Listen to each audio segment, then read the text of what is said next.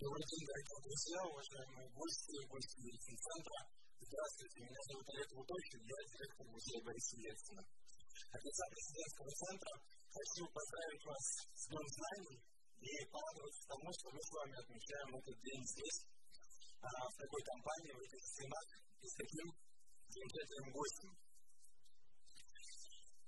Позвольте мне представить нашего сегодняшнего гостя. Я буду подглядывать, чтобы, не дай бог, не ошибиться в огромном количестве позиций, профессий, специальностей, которыми овладел Евгений Владимирович Савастьянов. Это, друзья, начальник управления КГБ по Москве и Московской области, сооснователь движения «Демократическая Россия», заместитель директора Федеральной службы контрразведки, заместитель руководителя администрации президента Российской Федерации, а ныне преподаватель, предприниматель, писатель, не преподаватель, предприниматель и писатель Евгений Владимирович Севастьянов. Друзья, я должен сказать, прежде чем передам микрофон нашему гостю, что президентский центр создавался по разным поводам, по разным причинам. Есть одна цель и задача это, конечно встреча с свидетелями того периода, которому посвящен наш центр. Встреча с теми, кто, по замечанию Евгения Владимировича, входил в оргкомитет событий. Вот Евгений Владимирович входил в этот оргкомитет, и у нас с вами есть уникальная возможность сегодня пообщаться со свидетелем и прямым участником тех событий, которым посвящен наш центр, наш музей, и выставка, в рамках которых в которой проходит эта встреча. Выставка называется «Площадь свободной России». Если вы эту выставку не видели, я вас приглашаю сегодня после лекции спуститься на первый этаж полки на конференц-зала и эту выставку посмотреть, она того стоит. Но сейчас больше не смею занимать ваше время и а, с большим удовольствием передаю слово Евгению Владимировичу Севастьянову. Спасибо.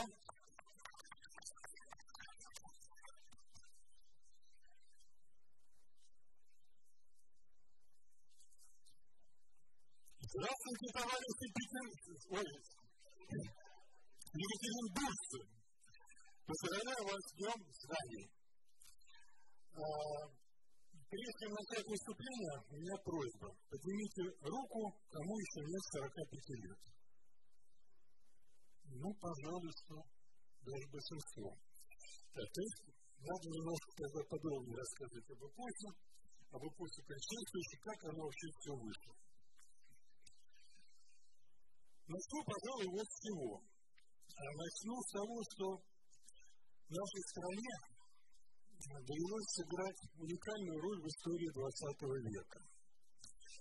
Можно сказать, что политическая история XX века началась с России с 1905 года, когда, с одной стороны, в России впервые была предпринята попытка перенести теорию марксистской энгельсовскую теорию классовой борьбы и э, классовой революции со стороны книг в реальную жизнь, а с другой стороны был создан первый прецедент поражения европейской державы в войне с цыганской державой впервые за очень долгие, можно сказать, столетия.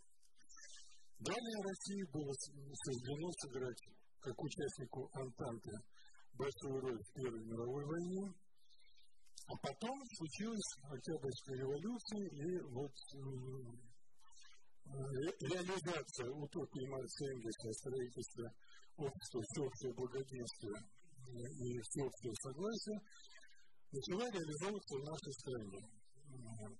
Это завершилось, можно сказать, 23 августа 1991 года в ходе событий, которые стали одним из величайших человеческой истории. Такого рода масштаба события происходят крайне редко, и впоследствии бывают и по последствиям, и по драматизму, но что самое главное, по бескровности.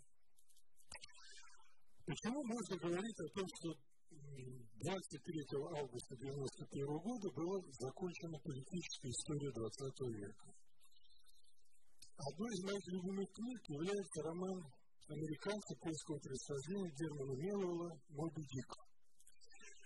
Роман, казалось бы, обычный такой производственный роман.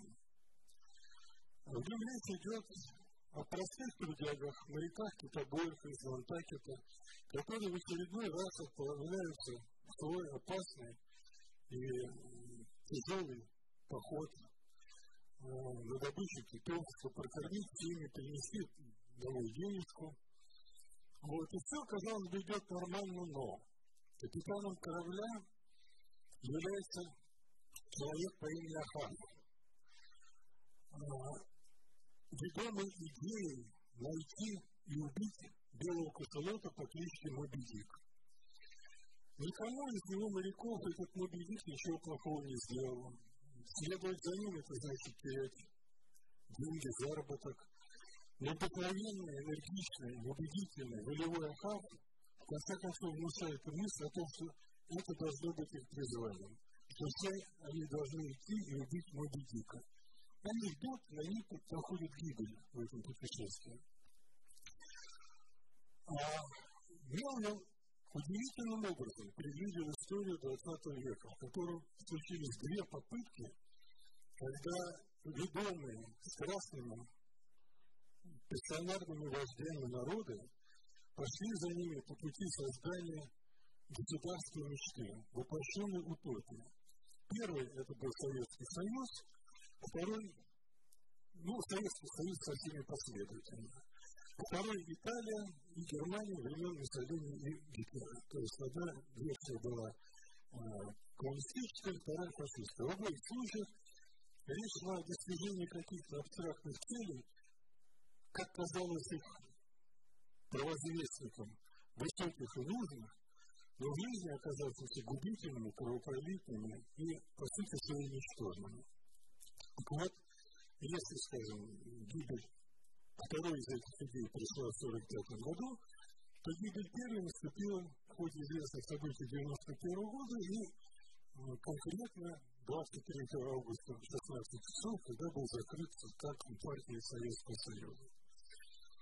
Надо сказать, что в течение всего периода своего существования Советский Союз его политическая система, она стояла на трех, можно сказать, опорах. Первой опорой была великая мечта. Великая мечта о создании прекрасного общества, в котором не будет базисных противоречий, в котором люди будут реализовываться в полной мере, будут жить, получать то, что они хотят, от каждого по способностям, каждому по потребностям, которая принесет свободу даже пусть ценой гибели какого-то меньшинства. За этой мечтой наш народ потом в 1917 году эта мечта приобретала разные формы. Поначалу она была вот такой абстрактной мечтой поход за светлым будущим. Потом она начала таять во времена НЭПа, поскольку стали размываться принципиальные основы этой мечты, что в частности стало одной из важнейших причин отказа от НЭПа. Потом оно приобрело характер массового строительства, индустриализации, порыва в будущее, при этом народ старался не замечать миллионы людей, уязвленные на стройке народного хозяйства против своей воли. Потом эта мечта приняла характер мечты о победе, великой победе в Великой войне. Потом она приобрела характер мечты догоним и перегоним. Мы выйдем из этой войны обновленными. Мы сумеем опередить всех и показать всем пример того, как надо развиваться. А потом мечта рухнула.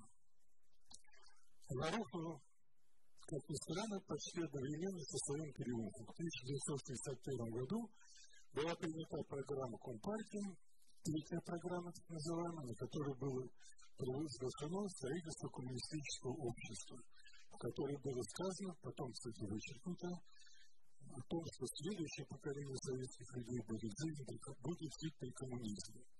А точнее даже было сказано, что к 1980 году будет построена материальная база коммунизма. В 1962 году разразился продовольственный кризис, в 1963 году страна начала импортировать все более возрастающее количество зерна для того, чтобы просто прокормиться.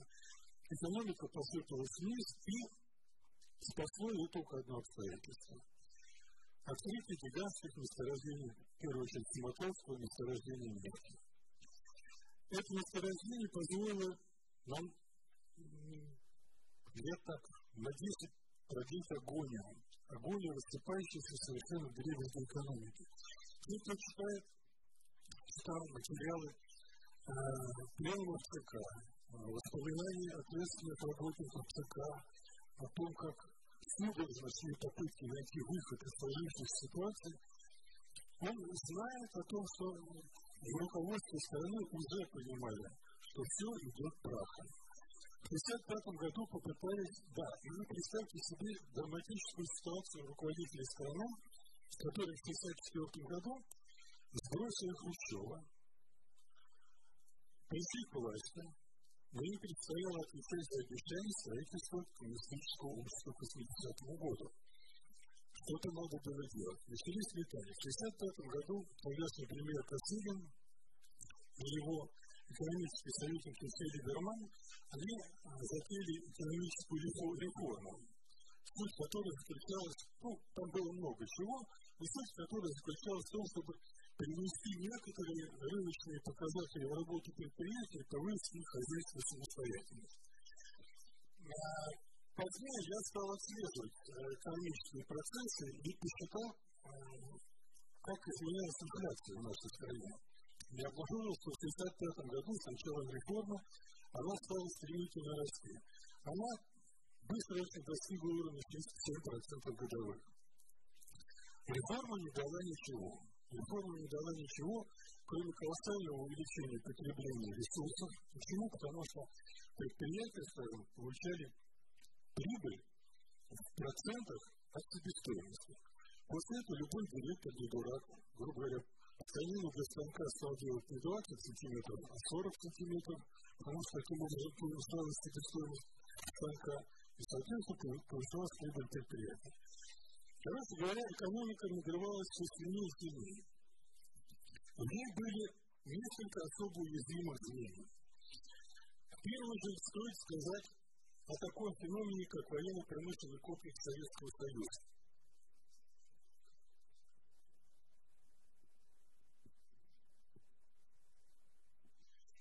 В первую очередь, надо сказать о военно-промышленном комплексе Советского Союза. Сама идея соревнования, военного соревнования практически со всеми странами Запада одновременно, конечно, ложилась колоссальным бременем.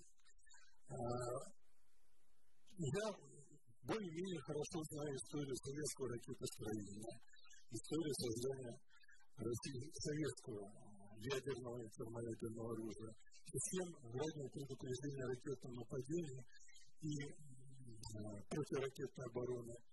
И каждый раз, когда читаешь это, ты понимаешь, какие гигантские ресурсы тратились на то, чтобы достичь поставленного результата. Как они вырывались из экономики страны, просто обнуляя. Они доводили, ну, скажем так вот, не вдаваясь в некие детали, стройки системы раннего предупреждения ракетного нападения, еще в первых вариантах своих.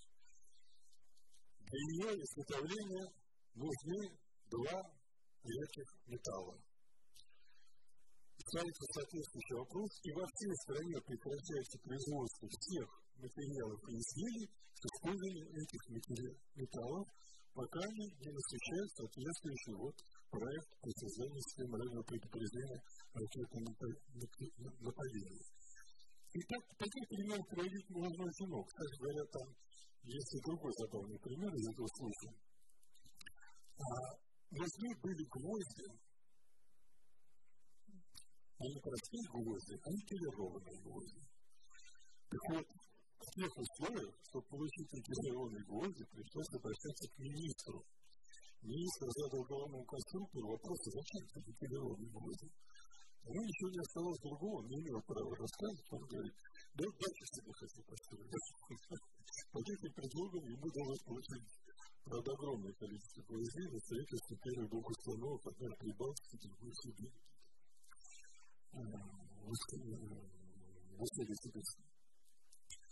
Вот. Короче говоря, первый фактор – это огромный расходный военно-промышленный комплекс. Военного промышленного комплекса есть одна особенность. Если выпускаешь производство, допустим, танков, и ты знаешь, что твоей армии нужно 5000 танков, то выпустив 5000 танков, ты не можешь остановить заводы, потому что начнется вопль, хай, требование не оставлять без работы людей. Все надо производить и дальше танки. Откуда и появились те самые гигантские полигоны никому не нужных танков, которые в свое время как потрясли Андрея Нечаева. Второе, конечно, это то, о чем мы говорили уже немножко, полная деградация сельского хозяйства. Надо сказать, что со времен еще царей батюшек русская деревня, она всегда была такой дойной коровой, которую никогда не эксплуатировали, невзирая ни на что. После победы большевиков, напомню, в стране было введено для крестьян новое крепостное право, они не имели права покидать российские предприятия. Вот, и часто мой вопрос о вашем возрасте связан с тем, что отмена крепостного права для советских крестьян произошла только в 1974 году. Незадолго до рождения молодой части из вас. Вот. Молодежь конечно, старалась из деревень брать куда-нибудь. В армию, на целину, куда угодно, в город, на предприятие по разнарядке. Но деревня старела, деревня впивалась, и деревня деградировала. Тут надо сказать отдельно, что ведь а, в нашей стране, оно было важнейшим элементом а, экономики. Я к этой теме вернусь немножко позже, но просто надо ясно понимать, что с ним только не боролись, но его специально поддерживали, поскольку это было условием нормального кассового оборота в стране. А, к счастью, как бы, к счастью, появилась нефть. Появилась нефть мотора, которая позволила разрядить эту ситуацию и в каком-то смысле снять накопившиеся противоречия значение, значение нефти в нашей стране оно менялось. Пока собственных избытков не было, оно стало элементом внешней политики, причем очень важным элементом. Я хочу привести здесь пару цитат. Первое из книги Андрея, воспоминания Андрея Сахарова. Перед одним из заседаний президиума ЦК, на которых я присутствовал в 1955 году, рассказал удивительно примечательного высказывания. Нас, работников объекта, не имеется в виду объект, где создавалась термоядерная бомба, Саров, и Министерство, имеется в виду Министерство среднего машиностроения, которое вело этот проект, приглашали на заседание президиума долго не впускали в зал заседаний. Вышел Горкин, кажется, это был он, тут я немного боюсь на свою память у вас просят извинения за задержку. Заканчивается обсуждение сообщения Кипилова. Ну, наверное, люди старшие из вас помнят эту фамилию. Примкнувший к ним Кипилов. Была такая формулировка. Но эта фамилия это была Кипилов. Обсуждение сообщения Шипилова, который только что вернулся из поездки в Египет. Вопрос чрезвычайно важный. Обсуждается решительное изменение принципов нашей политики на Ближнем Востоке. Отныне мы будем поддерживать арабских националистов. Цель дальнего прицела – разрушение сложившихся отношений арабов с Европой и создание нефтяного кризиса. Это создаст в Европе трудности и поставит ее в зависимость от нас. Это, напомню, 55 год. Далее. Из книги Егора Гайдара и записки представителя КГБ Юрия Андропова генеральному секретарю ЦК Брежневу. Комитет госбезопасности с 30 года поддерживает деловой, деловой конспиративный контакт с членом Политбюро Национального фронта освобождения Палестины. Главным направлением диверсионно-террористической деятельности организации является продолжение особыми средствами нефтяной войны арабских стран против империалистических сил, поддерживающих Израиль. НКВП ведет подготовку ряда специальных операций, в том числе нанесение ударов по крупным нефтехранилищам в различных странах мира, Саудовской Аравии, Персидский залив, Гонконг и другие. Валис Хаддат обратился к нам с просьбой оказать помощь его организации в получении некоторых видов специальных технических средств, необходимых для проведения отдельных диверсионных операций. Учетом изложенного полагали бы целесообразно на очередной встрече в целом положительно отнестись к просьбе Валида Хадада об оказании Народному фронту освобождения Палестины помощи специальных средств. Вот эта как бы стратегия нефтяная, она имела то обратное последствие, что понятным образом она попала в поле зрения и той стороны, с которой велась война. Та сторона все время пыталась, зная, какую огромную роль в формировании бюджета Советского Союза в решении вопросов материального снабжения и так далее, и так далее, играть доходы от продажи нефти, думали, как можно подорвать эти позиции Советского Союза. А позиции Советского Союза не очень крепкие. В рамках давления арабских националистов, упомянутых, на западные страны, они сокращали свою добычу, особенно после 1973 года, после так называемой войны судной между Израилем и арабскими странами. А Советский Союз тихо сами занимал их место на рынке. И так продолжалось год за годом. Саудовская Аравия, основного производителя нефти, это безумно злила, но им было трудно разорвать этот замкнутый круг. И тут случился Афганистан. Случился Афганистан? Принципиальное решение Советского Союза о нападении на мусульманскую страну. А, проходит несколько лет, а, директор ЦРУ Киевский летит а, в Джиду, договариваются с тамошними разведчиками, они организуют визит короля Саудовской Аравии Фарда, тот договаривается с Рейганом, и министр нефтяной промышленности Германии, многие из вас, наверное, знают его по известному выражению, что каменный век кончился не потому, что кончились камни, поэтому нефтяной век закончится не потому, что закончится нет. Вот, объявляет о том, что больше Саудовская Аравия не будет ограничивать средних поставках нефти в западные страны, и в течение года нефть падает в 4 раза в цене. А, по мнению Гайдара, ну, это может быть немножко там такое авантажное мнение, но он считает, что уже тогда была решена советская гибель советской системы, была решена уже тогда.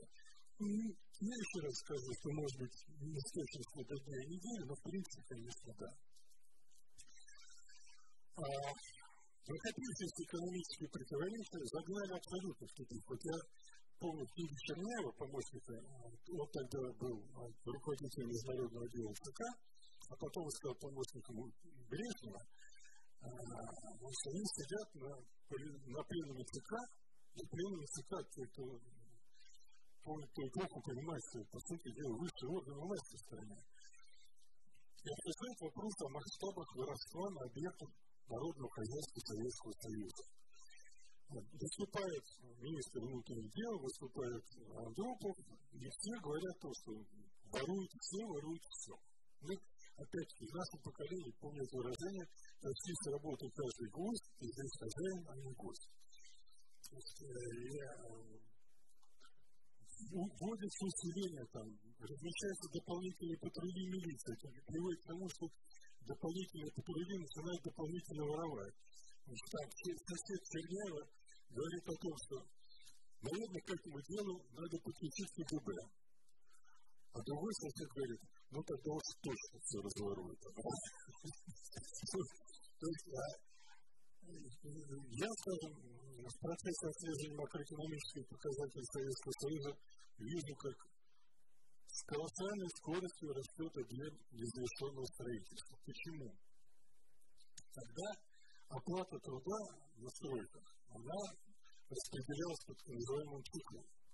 Нулевой цикл – это фундамент организации там, подвода к фундаменту. И за это строительная бригада, строительное управление получает 50% от стоимости объекта.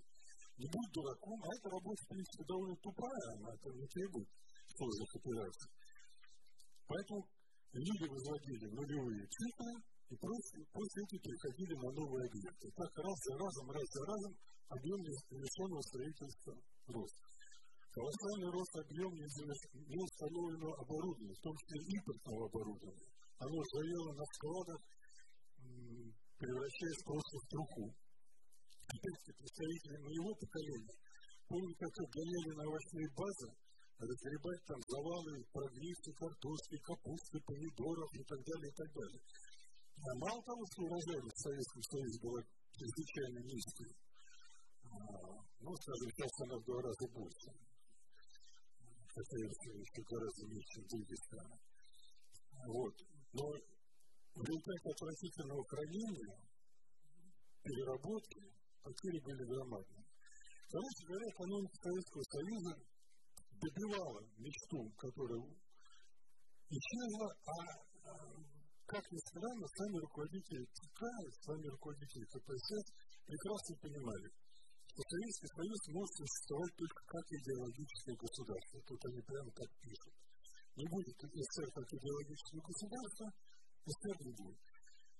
Умерла большая мечта, которая была великая мечта основы идеологического государства, и рухнул, по сути дела, был обречен Советский Союз. Вот в каких условиях а, в конце концов начались суетливые попытки найти какой-то выход из сложившегося положения. Первым попытался Андропов, но попытался смешно, иначе не скажешь, потому что он вышел на трибуну и сказал, нам еще предстоит понять, в какой стране мы живем. Мы тогда в лаборатории, как-то вот слушали это по радио, и буквально все лаборатории чуть не попадали от хохота. Какого ты черта парень берется руководить страной, которую ты не знаешь? Вот. Видимо, нужные люди очень оперативно отреагировали, потому что на следующий год, на следующий день а, в газетах речь вышла уже в другой редакции. Там была смещена этот пассаж. Но Андропов умер, Черненко умер, к власти приходит Горбачев. Он понимает, что так жить нельзя. Он понимает это ясно, но что делать не понимает.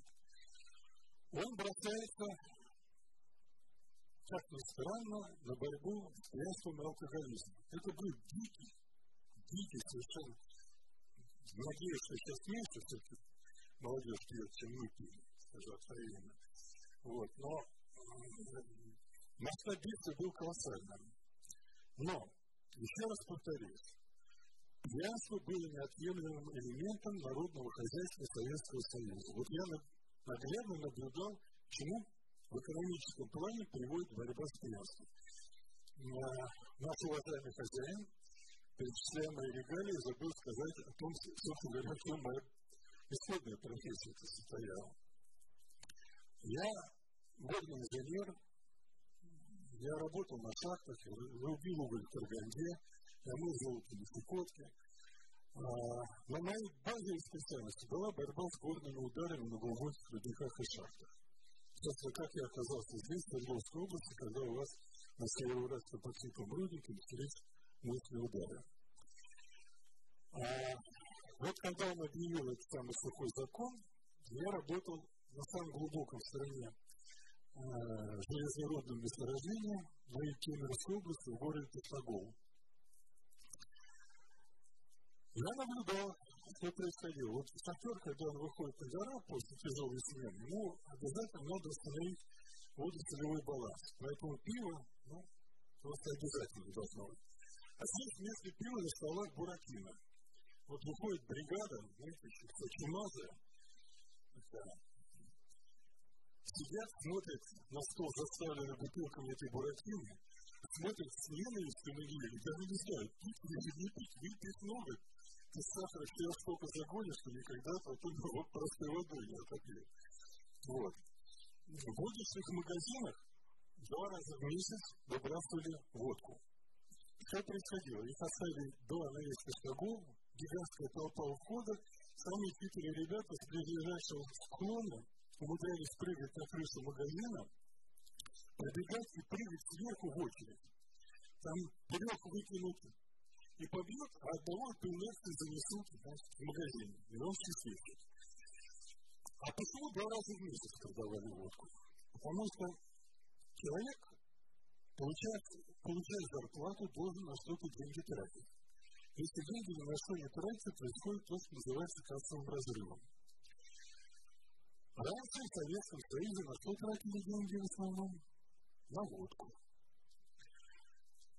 И вот, когда эта проблема возникла, я видел, как происходит такое вот действие. Первый секретарь горкома, председатель горосполкома и начальник горуправления КГБ подписывает совместное письмо в обком. Просим выделить сколько-то ящиков водки для того, чтобы собрать наличность перед выдачей зарплаты. Иначе нечем выдавать зарплату. Они денег, просто наличных денег выдавать зарплату нет. Тогда же не было карточек, молодежь, наверное, в это не верит. Но зачислить деньги на карточку было невозможно. Вот, не было денег. А Последствия, да, ну и там, я уж не говорю о таких последствиях, как вырубка виноградников в Молдавии Грузии и на Северном Кавказе. И вот, а впоследствии, в 1991 году Павлов отменил общий ущерб, валовый ущерб этой алкогольной компании 200 миллиардов рублей. Но вы помните, что тогда рубль, ну, так условно говоря, это был доллар. То есть 200 миллиардов долларов. Вот таков был Москва ущерба, нанесенных первыми инициативами Горбачева. Потом он стал кидаться, тоже пытаясь возродить какие-то мэковские методы. Сначала косыгинские, либермановские методы э, увеличения хозяйственной самостоятельности предприятия, а потом он решил взять за основу э, практику так называемого мягкого социализма в Венгрии и в нашей стране, и дать свободу частному предпринимательству. Были предприняты, приняты законы о кооперации кооперативной деятельности, а, появились так называемые центры ТМ, Центры научно-технического творчества молодежи. Вот. А, и все они работали, это происходило на глазах, по одному и тому же принципу. Пример привести. Папа директор завода. Сын создает Центр научно-технического творчества молодежи. Папа по госцене отпускает из фондов предприятия, допустим, медный лом сыну. Сын выходит на рынок, находит пути отгрузки и гонит на запад или продает по соседней предприятия, которые вот так нужно иметь. Уже по свободным рыночным ценам. И так пошли первые капиталы возникли первые совместные предприятия. А, это ничуть не увеличило производительность труда. Напомню фразу Владимира Ильича Ленина. Потому что победа нового социального строя в конечном счете определяется более высоким уровнем производительности труда. Не добиться более, высокой, более высокого уровня производительности труда не состоялся. И утопия, марксистская утопия Советского Союза, она была в частности связана с тем, что ни в один момент времени Советский Союз и близко не подходил по производительности труда к наиболее развитым странам капиталистического мира. А действия Горбачева подрывает Чернобыль. Чернобыль – колоссальная трагедия, уместно много жизней, потребуется много денег, и опозоримся попытку замолчать его. Напомню, три кита великая мечта, великий страх, великая ложь. Ложь – это была информационная зарядка советских людей от окружающего мира. После Чернобыля Горбачев идет на принципиальное решение. Он заканчивает политику большой лжи, он объявляет гласность. И как писал один мой бывший сотрудник по московскому управлению госбезопасности, в этот момент Особенно с приходом Ельцина на пост первого секретаря Московского горкома партии, значит, от нас потребовали нечто нового. Существовало такое понятие реагаж. Если сам столкнулся в первые дни работы, тебе приносят э, справки, что сказала дворничка такая-то, или рабочий такой-то, или... Понятно, что это сейчас в балдынах, но такие, такая информация шла, поскольку не было свободной печати. И всюду надо было писать. Дворник такой-то, встретив с утра, встречаясь на смену рабочего завода сделал такого-то, обсуждал с ним гениальные решения последовал пленному ЦК, на котором было принято и так далее, и так далее. Вот. Ну, понятно, ладно. Зато после прихода гласности, особенно после появления Ельцина, было сказано, писать технические материалы. Один прекрасный день, значит, его начальник приходит и говорит, а вы что мне тут записку дали? Все матом написано. Он говорит, вы спросили, что народ говорит? Так не матом вот эта информация стала принципиально другой. Горбачев очень ясно чувствовал сопротивление старых кадров. Отсюда его стремление влить свежую кровь, избавиться от стариков. Ну, может. Вы не помните, но, короче говоря, там был пленум ЦК, на котором одновременно 180 человек вывели из состава ЦК стариков, поменяло свои. Молодого Ельцина бросил на московский горком партии. Когда я, кстати, на второй раз в жизни слышал. Вот. Оно все как-то ничего не давало. Вы понимаете, с точки зрения улучшения состояния экономики, все это было абсолютно бесполезно, потому что система социалистической экономики была обречена, она была полностью выпущена. Ну, легко просто привести простой пример. Взгляните на карту мира, и вы не найдете ни одной социалистической страны, в которой экономика не пришла бы в полную поруху, которая не привела бы к голоду, к полному развалу экономики. Социализм как, экономическая система в современном мире, особенно в том мире, был абсолютно недееспособен. И тогда Горбачев начинает то, что называется революцией сверху. Он начинает попытку перестройки фундаментальных отношений в политической системе и в системе экономической. Он пытается сделать власть более гибкой и более отзывчивой на запросы дня. И ключевым моментом в этом является принятие 1 декабря 1988 года закона о съезде народных депутатов России и о выборах на съезд народных депутатов России.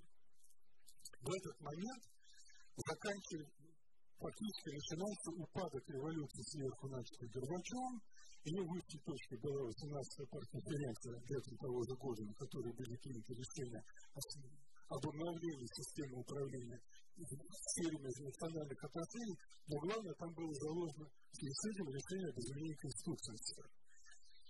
Вот. Начинается революция снизу. Вот меня она тоже подкатила, понесла. И а, дальше началась борьба сначала революции снизу за Горбачева. То есть мы пытались тогда а, перетянуть на свою сторону Горбачева и открыть его больше радикальным реформам. Реформам в стиле такой переход к западной капиталистической экономике. Тут надо сделать короткий пассаж и сказать, что в истории нашей страны, многовековой истории нашей страны, практически все модернизации приходили с Запада. Начиная там, от крещения Руси или там, от государственного строительства Рюриком, это все были западные реформы, за одним исключением реформ, проведенных Ордой, которая выстроила в России сущности целостную единую систему управления.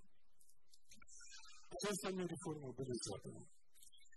А, Горбачев не хочет этого, он не понимает этого, он, он совсем не может этим смириться. Наша попытка додавить его приводит к тому, что появляется программа 400 500 дней еврейства, и мы пытаемся их навязать Горбачеву.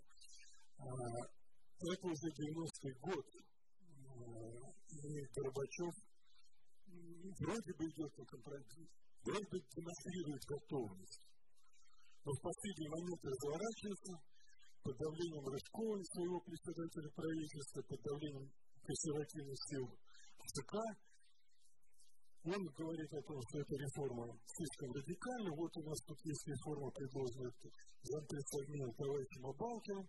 Давайте каким-то образом смешаем метро с узлом. Ну, и мы понимаем, что все. Дальше делать двигаться не будет. У нас с этого момента мы переключаем триггер. Мы начинаем борьбу с Горбачевым. Мы начинаем борьбу с Горбачевым, и мы наращивая свои силы, мы к этому моменту уже выиграли выборы в Российской Федерации, в Москве, в Петербурге, мы уже тоже власть. Мы идем на то, чтобы все-таки додавить переход, во-первых, гораздо более свободной системе отношений республик, а не унитарному советскому государству, а во-вторых, провести радикальные экономические реформы. Горбачев понимает, что ему трудно удержать это давление, которое усиливается еще центробежными реакциями в республиках. Ведь, будем откровенны, республики в Советском Союзе были изъявленцами у Российской Федерации. Достаточно сказать, привести такой простой факт. Российская Федерация вносила основную, давала основную часть бюджета Советского Союза и занимала последнее место среди всех республик по доходам, по расходам на социальные и культурные программы на душу населения. То есть для России это все было обузой. Но и Россию воспринимали как обузу. Одни, потому что Россия воспринималась как душитель свободы. В Прибалтике, в Грузии, в Армении. В других, как э, другие переоценили свой вклад в экономический потенциал. Вот я помню плакаты, висевшие в кулуарах съездов. Россия выпила нашу горилку, Россия съела наше сало, это Россия. Вот, но, вот, такое безобидное настроение нарастали по мере того, как дотации из центра сокращались в республиках. И федеративные силы ЦК совершают первую попытку переворота. Это произошло 17 июня 1991 года. На пленуме ой, на сессии Верховного Совета выступает тогдашний новый премьер Павлов и требует особых полномочий для правительства России, фактически отнимая все полномочия президента. Я, честно говоря, в тот день ко мне в кабинет вошла толпа соратников демократического движения, говорят, вот, посмотри, что происходит там, сейчас вот это же переворот. Я что беспокойтесь? Ну, сейчас Горбачев придет, он пистолет, он все подготовит. Потому что понятно, что они же его полномочия, он никогда не смирился. Но мое благодушие прерывает звонок мэра Москвы Попова. Я тогда был руководителем департамента мэра Москвы, то есть администрации. Она от администрации президента в городском масштабе. Он говорит, зайдите, пожалуйста.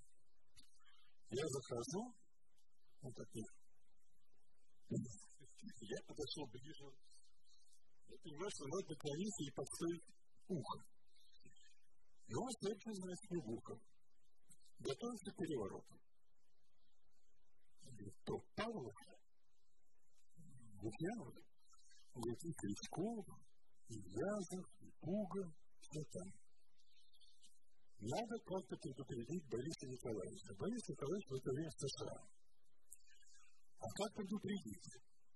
Звонить по телефону? Наверняка либо не соединят, либо перехватят. Вот. Ситуация действительно сложная. Мне приходит в голову идея, я специально отойдя на другой конец кабинета, громко так говорю, говорю Хитов, так вы сегодня обедаете у Мэтлока, посла США в России, или нет? А у нас были действительно в момент переговоры, потому что готовился приезд Буша в Москву, и нужно было решить ряд хозяйственных вопросов, связанных с обеспечением этого визита. Ну, Попов подпрыгнул от радости, звонит Мэтлоку, встречается с ним, возвращается, говорит, все, Мэтлок остается там через свое сердце, и его предупредят. На самом деле Мэтлок, конечно, дисциплинированный дипломат, и с таким Ельцином связаться не стал. Он позвонил Бушу, Буш позвонил Горбачеву и сказал, что у вас, насколько мы знаем, готовится переворот. Вот я хочу, чтобы Михаил Сергеевич вы знали. Что сказать, что я был не в курсе, не удастся. Вот. После этого Михаил Сергеевич приезжает, конечно, устраивает разговор, а это было за два дня до парафирования нового союзного договора. То есть они пытались сорвать союзный договор. А ровно через месяц, то было 17 июня, 17, 18 июля происходит другой. Снова звонит Попов и просит зайти. Я скажу к нему, он говорит, что звонили из Лондона, на встрече в Нью-Йорке Горбачеву отказали в новых кредитах. Что это может означать? Мы всегда с ним были предельно корректны в отношениях, но здесь естественность момента была настолько велика, что я сказал, ну, вперед на русском. Это означает, что Горбачев трындец. Почему, спрашивает Попов? А я ему, значит, цитирую Галича из фильма «Обыкновенные чудо». Когда король без денег, то он плохой король, зачем служить такому королю? Пока все думали, что Горбачев может получить новые кредиты, все, как ласковые цыпочки, стояли в очереди с протянутой рукой. Михаил Сергеевич, мы тебя любим больше всех, дай нам денежку, дай денежку, пожалуйста. Когда сейчас все узнают, что он приезжает пустой, то вы, разумеется, все ему скажут, а зачем ты нам тогда нужен? Ведь к этому моменту, скажем, Ельцин уже выступил и объявил, что Россия будет платить бюджет Советского Союза, союзный бюджет, не более 26% своих доходов. 26% или копейки больше. Если вот так вдуматься, то каждый из вас поймет, что это гигантские деньги. Гигантские. По союзам, по союзному договору, по проекту союзного договора, оставлялись оборона, госбезопасность и международные отношения. 26% бюджета закладывают на эти сферы, это непомерные расходы. Но на это Ельцин был готов. Но на это были не готовы другие. Особенно в условиях, когда они больше не получили дотации от России и дотации из-за рубежа. К этому моменту становится ясно, что у Горбачева вообще нет никакой поддержки в великой советской, а у нас он тоже уже не пользуется популярностью. Потому для нас было очевидно, что все эти пляски с союзным договором – это пляски на косяк. Союз умирает, умрет до конца года обязательно. Это было совершенно понятно. Почему? Потому что мы в этот момент, как я уже сказал, были власти, и мы понимали, что страна идет к голоду. Просто настоящему матерому голоду. Холоду. К полной разрухе.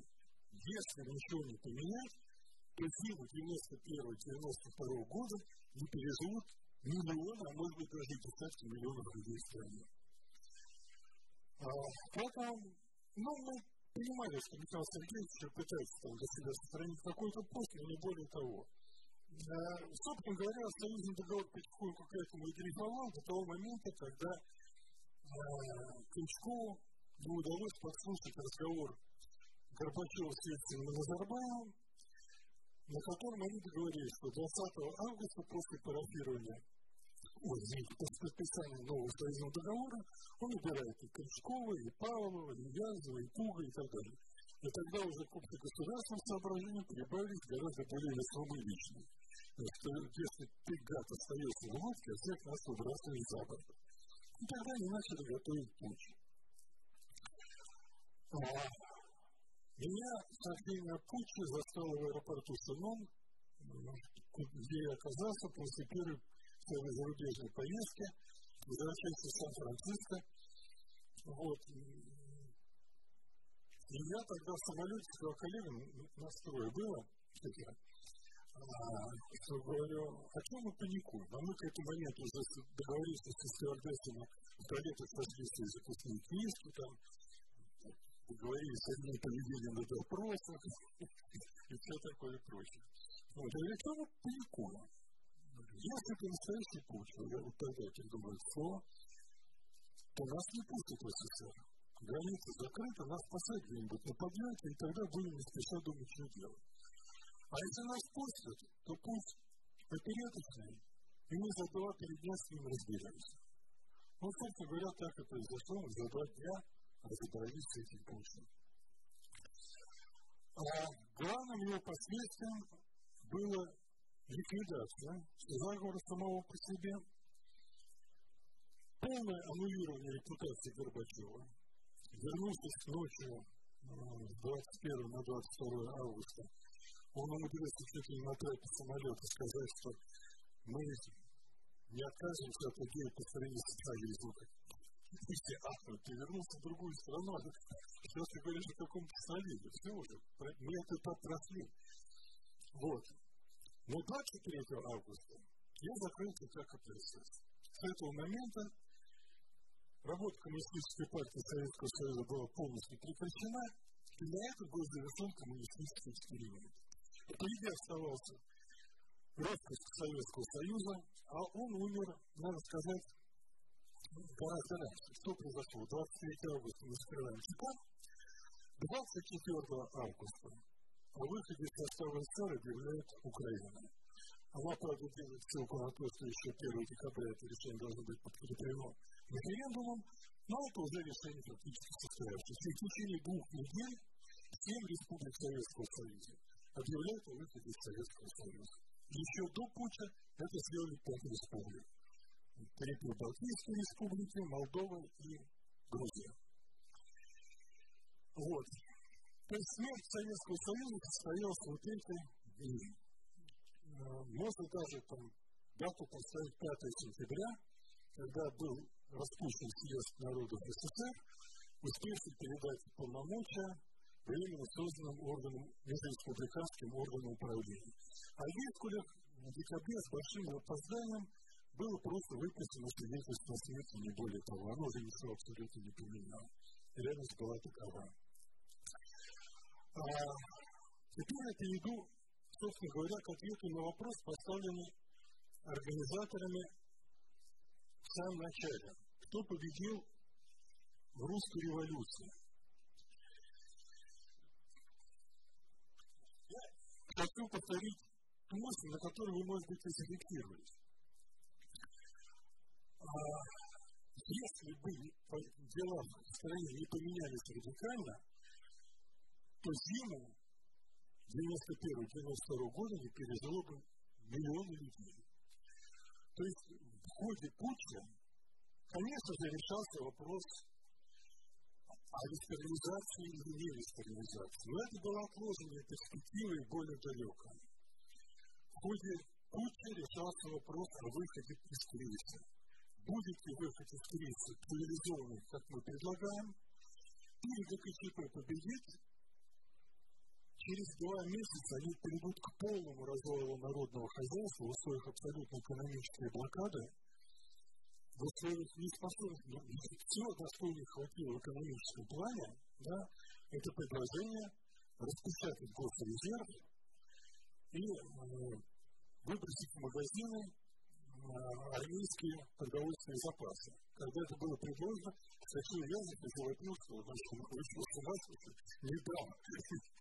Ни одной банки консервов не дам. Вот. А там в армии положение тоже было аховое. Почему? Я тоже приведу еще пару цитат.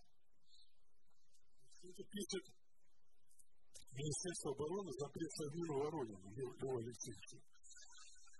Прошу вас передать Министерству обороны 8 миллионов комплектов суточных рационов военнослужащих Бундесвера, сухих пайков, поступивших из Германии в качестве гуманитарной помощи в адрес Всесоюзного объединения Продинторга в порте Ленинграда, Таллина и Клапеда для выдачи военнослужащих и членов их семей.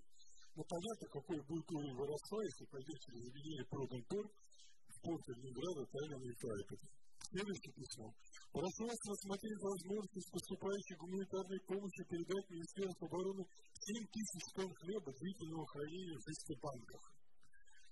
Полосков, лидер российских коммунистов. В 27 регионах положение катастрофическое. Через неделю там могут быть остановлены мельницы и прекратиться выпечка хлеба, органика до кармане птицефабрики крупных животноводческих комплексов.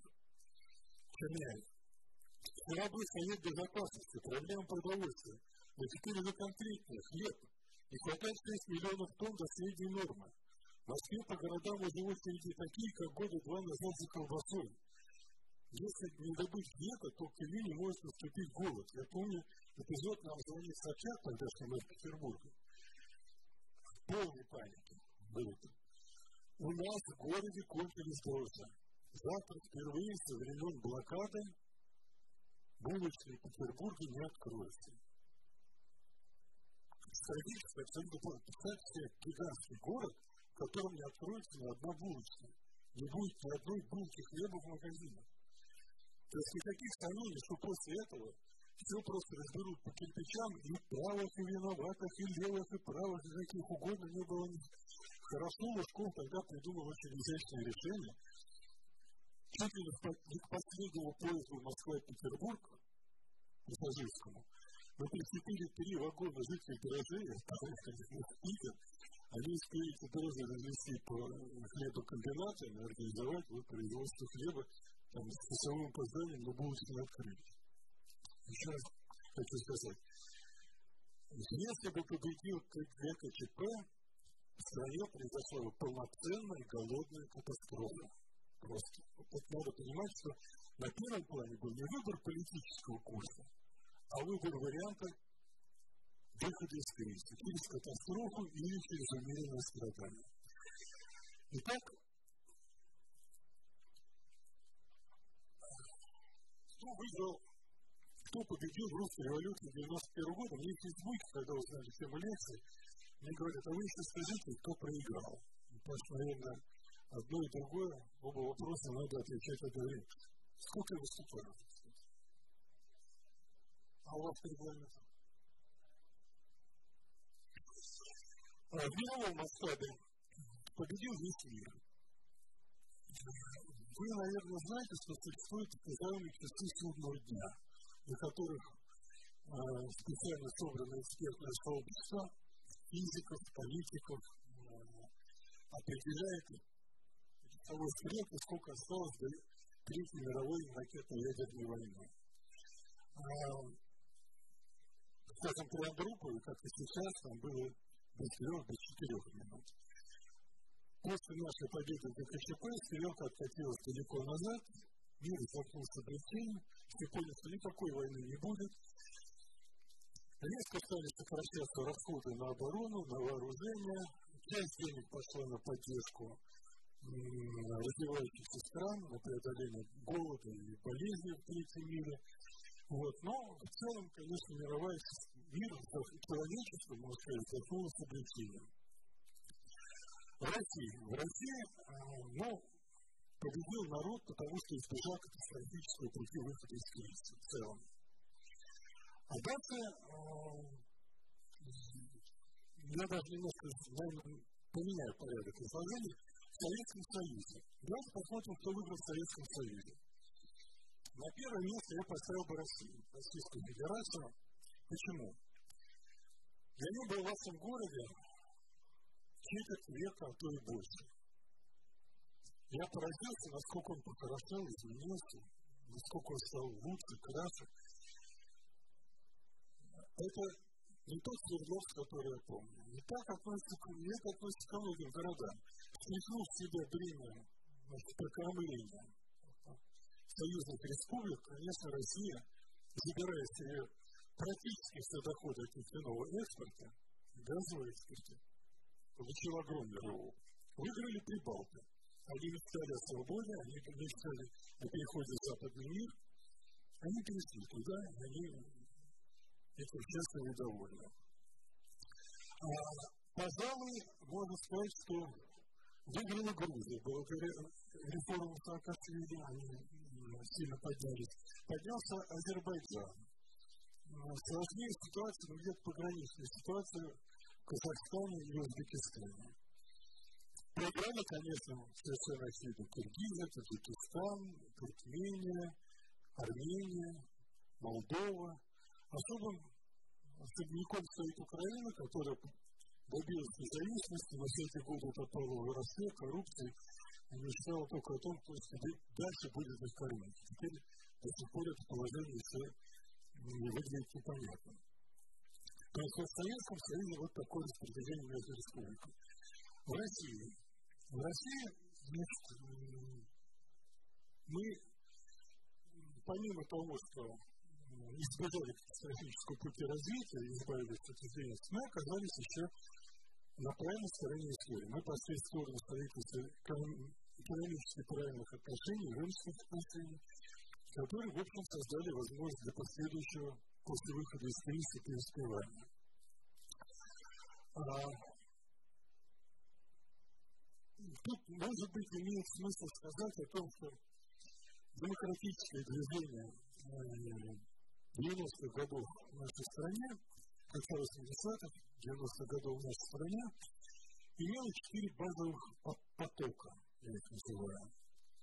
Первый поток я называю, он был самым массовым, а, ельцинский. Это были люди, которые ну, которых, условно говоря, объединял требования больше справедливости, меньше привилегий. Ну, они поддерживали Ельцина в революционной форме в виде различных объединений избирателей. Был такой комитет 18 по числу организации, выдвинувших Ельцина кандидатом в честь народных депутатов. Это видит идеал которых заключался в справедливом распределении имеющихся ресурсов без фундаментальных изменений экономической системы. Власти своей эти люди проиграли во всем. Политическая экономическая система была изменена, неравенство выросло в колоссальном, в колоссальном объеме, и сами они, как правило, потеряли очень много. Они, как правило, ну, очень многие из них обнищали и, в общем, лишились многого из того, что имели, не говоря о том, чтобы приобрести ничего нового. А второй поток, условно, я тоже называю сахаровским потоком. Это были либералы-вестернизаторы, но всегда я постукал числу. В этом потоке ситуация такая, по крайней мере, в течение первых 10-15 ну, может быть, до 14-15 года примерно, они могли говорить о том, что их видение мира восторжествовало, при том, что сами они зачастую жизнью были отделены. Не все, скажем, нормальные ученые с хорошей подготовкой, многие себя нашли либо в нашей стране, либо за рубежом. Но многие пострадали. Это я просто вижу по своим коллегам из клуба избирателей Академии наук. А я, еще одна моя регалия внимания, я руководил избирательным отделом Дмитрия Сахарова, депутатом Съезда народа СССР. Вот. Третий поток – это коммунисты-реформаторы. Они проиграли полностью идеологически, полностью политически, и они тотально выиграли в личном плане. Как правило, люди из этого созыва нашли себе новые места, новые уютные гавни, должности, и они, как правило, в личном плане в конце концов устроились и не пострадали. И они тогда были объединены в движение демократических реформ, ориентированные на Горбачева. А вот Венгрия вот и была примерно вот такой. Ну, четвертый поток – это национальное движение в России. Они и возникли первыми, вот, общество память так называемое. Но дальше они, в в России большого развития не получили, большой поддержки и популярности не пользовались. Так что они потихонечку, не то чтобы сошли совсем на нет, но стали играть такую незначительную фоновую роль. Вот это я, кажется, ответил на вопрос, кто выиграл и кто проиграл в ходе демократической августовской революции 90 Вообще революция началась, еще раз повторю, примерно с 86 года, как революция сверху, как революция снизу с 88 года, и закончилась она в октябре 93 года, когда последний победитель расправился с последним. Как говорят эти случаи, доклад окончен.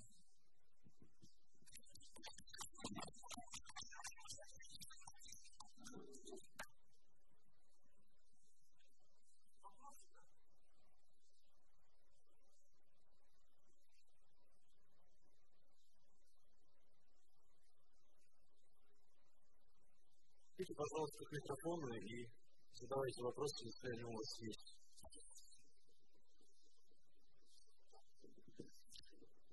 Добрый вечер, Иван Абатов. Ну, национальная ремарка. Вы говорите, что не свидетель до русско-японской войны, а азиатские страны проигрывали европейские. Ну, в 18 веке Турция выиграла у Австрии. А в конце 19 века африканская Эфиопия выехала у Италии после их 19 веке Греция неоднократно проиграла Турцию. В принципе, как бы абсолютного поражения нет. А у меня такой. Вы видите, возглавили фактически, ну, в 95 году советское КГБ, ну, фактически. И у вас был закон октября 91 года РСФСР о реабилитации жертв политических репрессий, который предусматривал наказание лиц, причастных к фабрикации политической или незаконным освобождением, то есть незаконным политическим репрессиям. А, вопрос. Вот, э, когда вы ставите архивы КГБ, сколько уголовных дел было возбуждено в отношении лиц, которые проводили политические репрессии, ну, 91 и. И сколько из этих уголовных дел закончилось э, осуждением уголовным приговором? А, к вашей вниманию, все-таки Африка и Азия, а Турция тоже не Азия. Речь идет именно об израильских странах. Там я бы не удивился, если бы вы упомянули Афганистан. Но в Афганистане там совсем другая ситуация была во время британского, британской экспедиции. По главному вашему вопросу, насколько я знаю, никто не был не осужден, и никаких следственных действий не проводилось.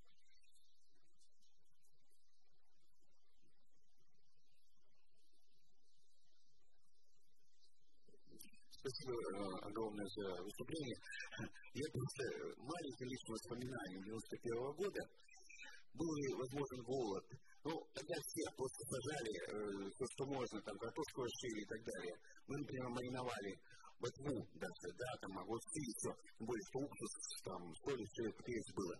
Но вы знаете, в 91 году возникли какие-то банды, которые стали нападать на дачи, на все вот это вот, крали, и, в общем-то, серьезно опасались, что мы вот зиму-то не переживем, потому что там у нас соседи выгребли э, все подчистую.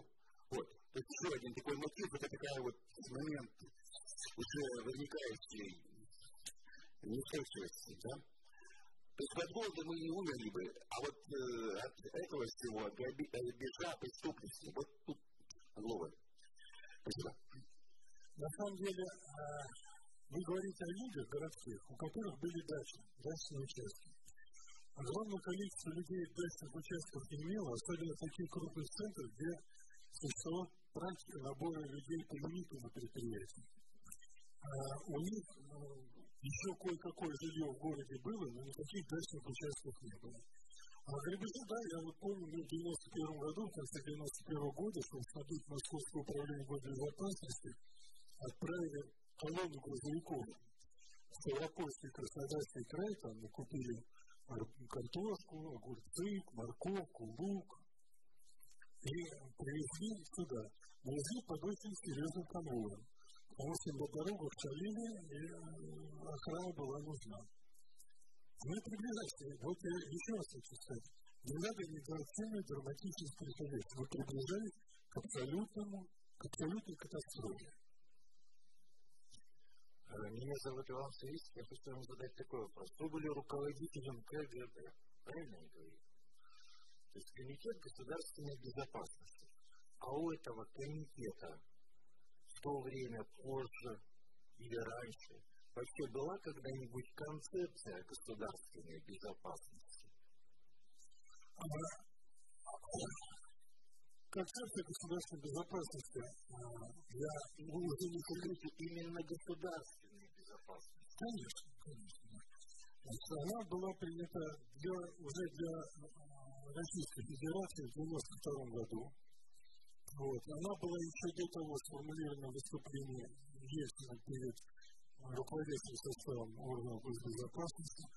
Ну, в общем, она сводилась достаточно классическим понятием шпионаж, контршпионаж, защита объектов, защита секретов, защита объектов, составляющих э, военно-промышленный комплекс, предотвращение террористических угроз и диверсионных актов.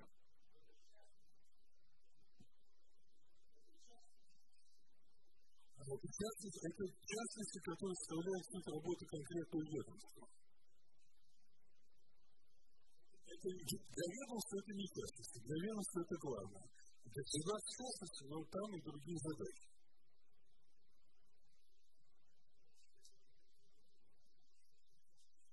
КГБ не государство, это надо понимать. Это всего лишь один из исполнительных органов. Спасибо за доклад. А подскажите, как вы относитесь к тому, что многие оценивают как необходимость э, иллюстрации, то есть, что не была проведена иллюстрация, это процесс, и как бы, на ваш взгляд, вот, человека, так скажем, власти в тот момент, как это могло повлиять на тот момент, и как бы это могло повлиять на сейчас, на ситуацию, если бы все-таки иллюстрация КПСС была проведена, и вот эти вот, так скажем, красные элементы, они были бы как-то выдавлены, посажены там, и так далее, наказаны определенно. Ну, вы знаете, наверное, да, что когда Галина Старовой-то поставила верхом все эти вопросы иллюстрации, Я позвонил Борису Николаевичу Ельцину и сказал, вы кого хотите иллюстрировать? Меня? Конечно, я постоянно это говорю, но одно дело иллюстрация в Польше, где власти пришла солидарность. Да? Одно дело иллюстрация в Чехословакии, где власти пришли демократическое движение Народный фронт Галова. А, а здесь власть в кадровом плане, я люблю это подчеркивать, если вы посмотрите, то власть в Советском ну, не только в Советском Союзе, но и в республике образовавшихся в его действительно прибалтов, грузин и армян.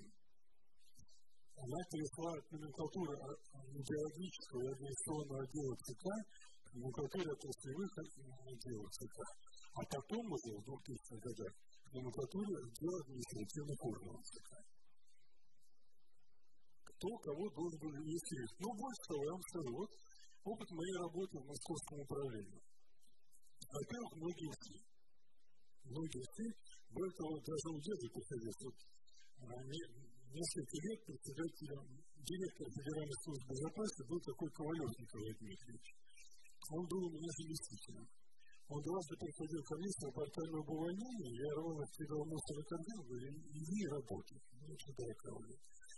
Значит, он в принципе профессионал, ни один террористический акт сорвались его что, понимаете, я все время привожу пример. Если тебя укусила, то есть, если тебя укусила собака, да, то в первую очередь виноват ее хозяин, не сама собака. А комитет безопасности это был орган исполнительной власти ЦК КПСС. То есть говорить о регистрации КГБ без регистрации Компартии, членов Компартии, бессмысленно. А производить регистрацию членов Компартии, когда не власть, ну кого? Чтобы они сами себя как та вдова у Гоголя. Если говорить откровенно, а, мы в этот момент, кстати сказать, вот, имели опыт регистрации. У нас он был проведен в полном объеме полной мере на одной конкретной взятой территории. Чечня. В течение сентября-ноября 1991 года события в Чечне так, что там была определена тотальная иллюстрация всего партийного аппарата, всех членов КГБ, там не просто людей снимали с работы, а просто убегали, не перегонки оттуда. Но что мы получили в результате? Меня зовут Алексей Фоминых. Хотел спросить, в 2000 году вы баллотировались в президенты России. Кстати, да, вот еще одна моя В марте, по-моему, месяце вы сняли свою кандидатуру в пользу Явлинского, и мы знаем, что он не набирает и 6%. Никогда не жалели о правильности решения? Нет, я могу сказать, что я ведь пошел не потому, что был такой дурак, глупый, что думал, что меня изберут президентом, или потому, что мне не хватало славы и хотелось, знаете, подмечать настроение газет побольше.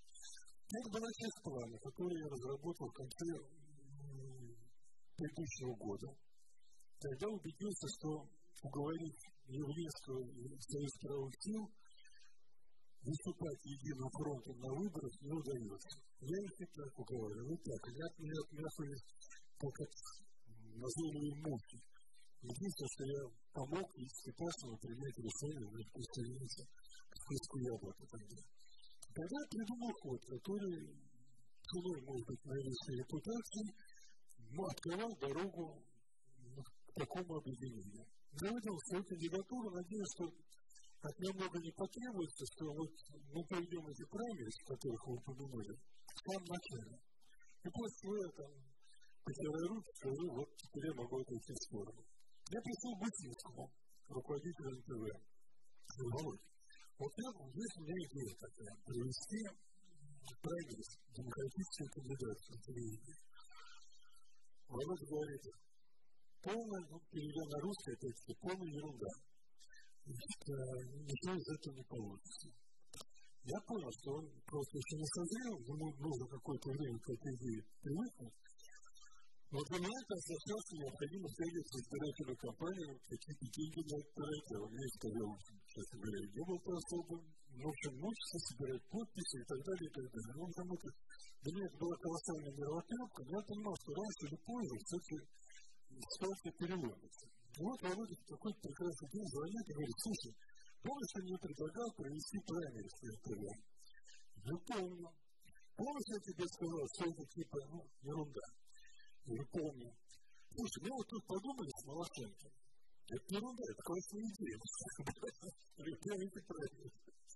Ну, хорошо, то есть давай, вот, у меня все документы необходимые готовы. Вот, и тогда, значит, вот я разработал регламент этих праймерис, мы их провели, он чуть цветов не сорвал их, дурак заупирался. Вот, но, значит, для меня главное было не то, что там, участвовать в праймерис, я понимал прекрасно, что Петровская последний год был вообще не публичной политики, не никаких. Для меня было раз другое. Когда мы закончили, выходили, мне Криси говорит, Илья Владимирович, у меня жизнь сложилась так, что я никогда никому ничем не был обязан. Вы первый человек, которому чем-то обязан этой жизни. Поэтому простите, что хотите. Говорю, Григорий, простой одного, хватит бодаться с СПС. Объединяйтесь. Это хорошо. Я заявлю о своей готовности к этому, но практически шагов до выборов делать не буду. Привыкли дождались выборов. После этого я написал воззвание к членам, не к руководству, а к членам, рядовым членам Яблока и Союза правых сил о необходимости объединения, потому что наступают более сложные времена. В число подписантов я взял Афанасьева Юрия, Егора Яковлева из «Лучшей газеты», Юрия Рыжова и Сергея Филатова. Вот мы в пятером подписали это заявление. Значит, они стали опираться опять наверху, но и передовые члены развили такую активность, что они сломались.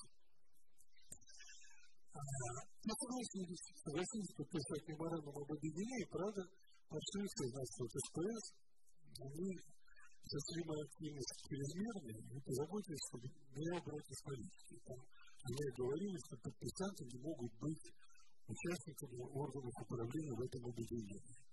Ну, ними думаю, ладно, ради благого дела, но закажу это все неинтересно. Вот. Когда они сказали, что готовы подписывать, все, все правки были я думаю, ну ладно, такой себе надо под закуску, так просто хорошо. А в Москве тогда русские шашлыки готовили в ресторане «Господин Динамо». Я заказал там зал, пригласил их, приехали Евлейский от Яблока, от СПС Кириенко, и вот эти вот четыре человека как, там, подписали наше заявление. Ну, я приехал сам, просто потому что понимал, что за мной садиться нельзя. Вот, сын Кирилл Саша, он так приходится, там в конце стола сидит, чтобы показать комизм ситуации, писать должен. Вот. Ну, я сидим, какой-то, просто какой-то очень такой тугой, вязкий разговор идет. Ну, просто какой-то вот за уши всех торчит. Ну, в конце концов, да, съели, выпили, подписали, чокнулись, отпраздновали. Я Кириллу говорю, так, Кирилл, знаешь, что мы улетим, мы с вами делать машину, пора. Ну, так, я попрощался, уходит. Юра Афанасьев поворачивается ко мне. Жень, а ну, парень, своих из этих, что ли? Нет, какие идиоты, мы И вот они на меня как хором набросились. Ах ты гад, мы-то сидим, думаем, что здесь под надзором КГБ работает. Вот, они тогда подписали это заявление, мне, в соответствии с этим заявлением, пришлось идти из политики. Они без меня, в общем, рассорились в течение двух месяцев, разругались, разбежались, ну и результаты вы знаете. Спасибо большое.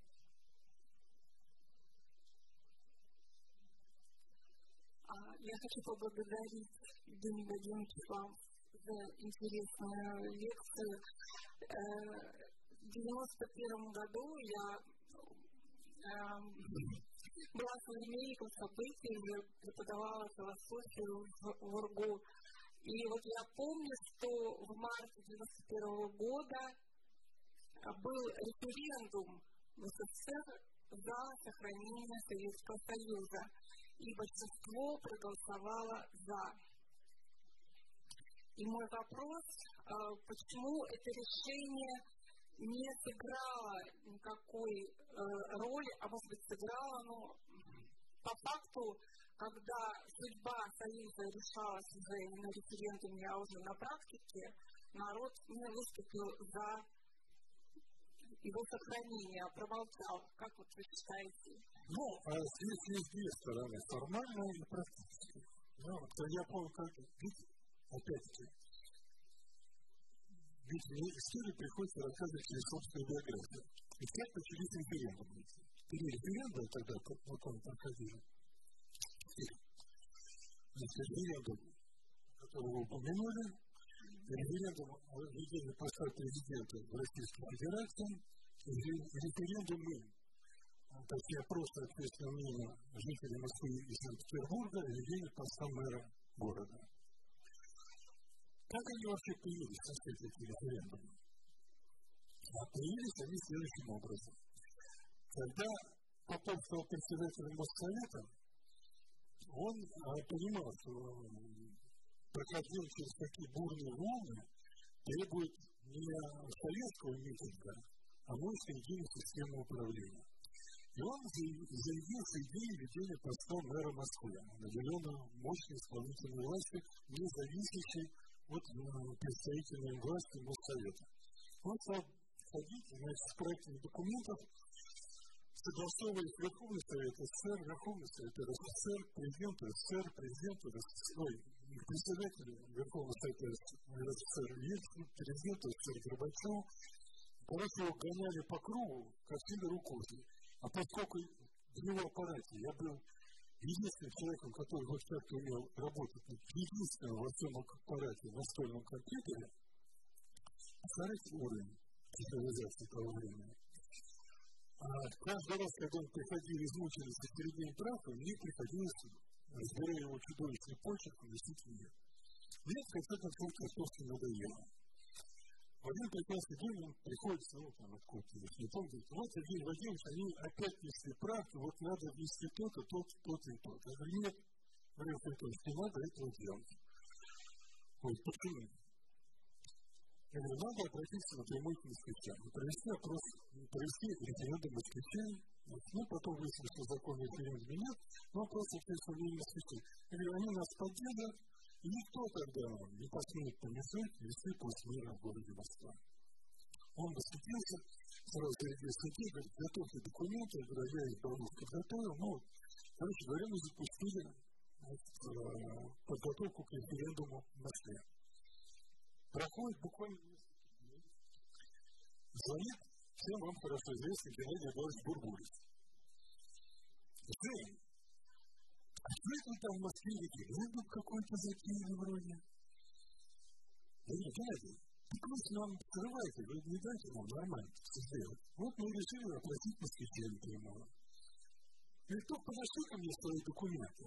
Мы, может, тоже похоже замутим, типа вот такое. Вот, и они тогда тоже начали. Единственное, что Ельцин сказал, что не надо проводить референдум, пока мы не будем проводить референдум у себя. То есть, это сказать, ревизию не разбивать по времени. Вот. А у них тогда э, получилось путаница, не то один вопрос ответил, то другой, в общем, муки нашли. Но когда Горбачев узнал, что мы потом провести референдум, и становится, понятное дело, вот-вот станет президентом России, он решил замутить референдум вот по Советскому Союзу. И когда я увидел вопрос, с которым он выходит на референдум, я помню, я сидел, смеялся и говорил коллегам, вот взялся за мужик. Неужели он думал, что ход исторических процессов можно поменять, взять 5-6 лишних слов, там, посидеть, придумать содержание вопроса. Но потом оказалось, что вот эта мудренная постановка вопроса сыграла важнейшую роль. Если помните, вопрос на референдуме звучал так. Согласны ли вы с сохранением Союза Советских Социалистических Республик Союза равноправных демократических республик, в которых в полной мере будут гарантированы права и свободы всех граждан, независимо от их национальности, ну, что там еще. Так вот, когда ГКЧП первые же минуты ввел чрезвычайное положение отменив все демократические права граждан, ГКЧП аннулировал результаты референдума. Поскольку Советский Союз, конечно, как я вам уже говорил, после того, как деньги кончились, уже никому не был нужен. Именно поэтому никто не выступил защиту, а голосование за, ну, вообще ведь, э, особенно в России, да, за многие века рабства сложилась очень простая логика. Барин может говорить, что хочешь, ты с ним не спорь, а делай по-своему.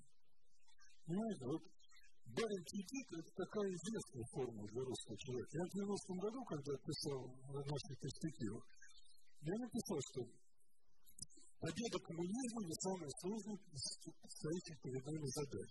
С ней мы как-нибудь справимся. Гораздо труднее будет преодолеть многовековую традицию и свободу русского народа. Спасибо. А еще такое женское любопытство – вот на слайдах крутят там около такого креста шикарного, такой трон. А, а можно говорить, я сейчас устрою прогон слайдов и расскажу, что на них показано.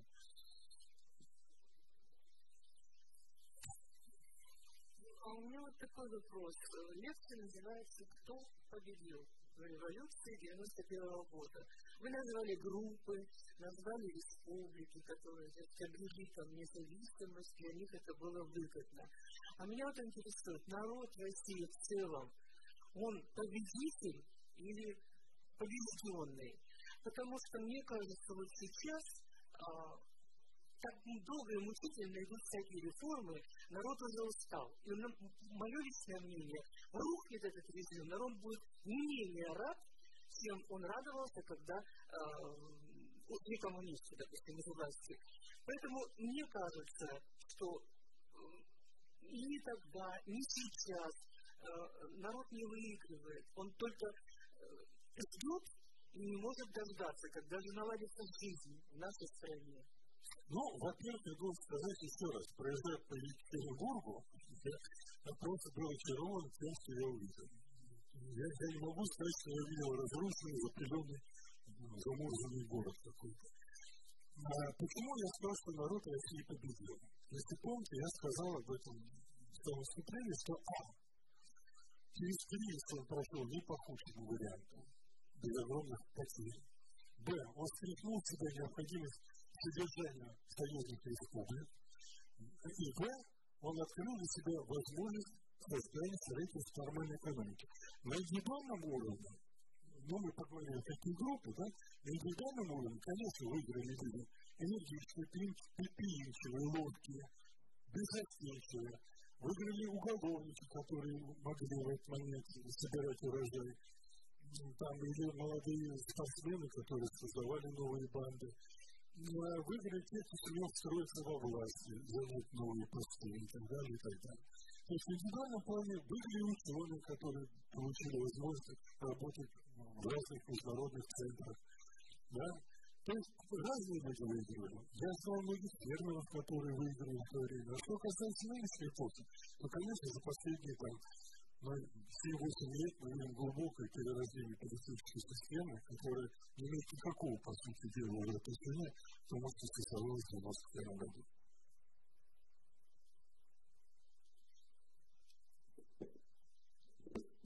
Меня зовут Константин. Одна из самых интересных постов регалий – это руководитель пост КГБ.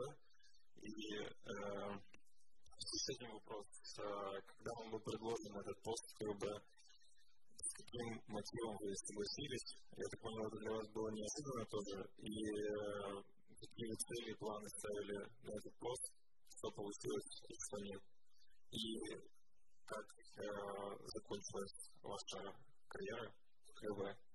Тоже интересно. А, вообще просто из всех этап моей жизни, когда люди наибольшее внимание уделяют именно этому этапу, я называю налогом на биографию. Вот куда не слышно, уже как там за рубеж выезжать не могу, там вот кто не спрашивает, то про КГБ и так далее, и так далее, и так далее. Вот. Значит, как оно все произошло? 23 августа я закрыл КПСС, 25 я должен был ехать на семинар по философии в Швейцарию. Сен-Морец, московский курорт миллиардеров. Шикарное место. Проводил семинар такой Поль Гетти, сын одного человека, человека, который был сам богатым США, и киномагнат. Вот, приехав туда, я там должен был пробыть неделю.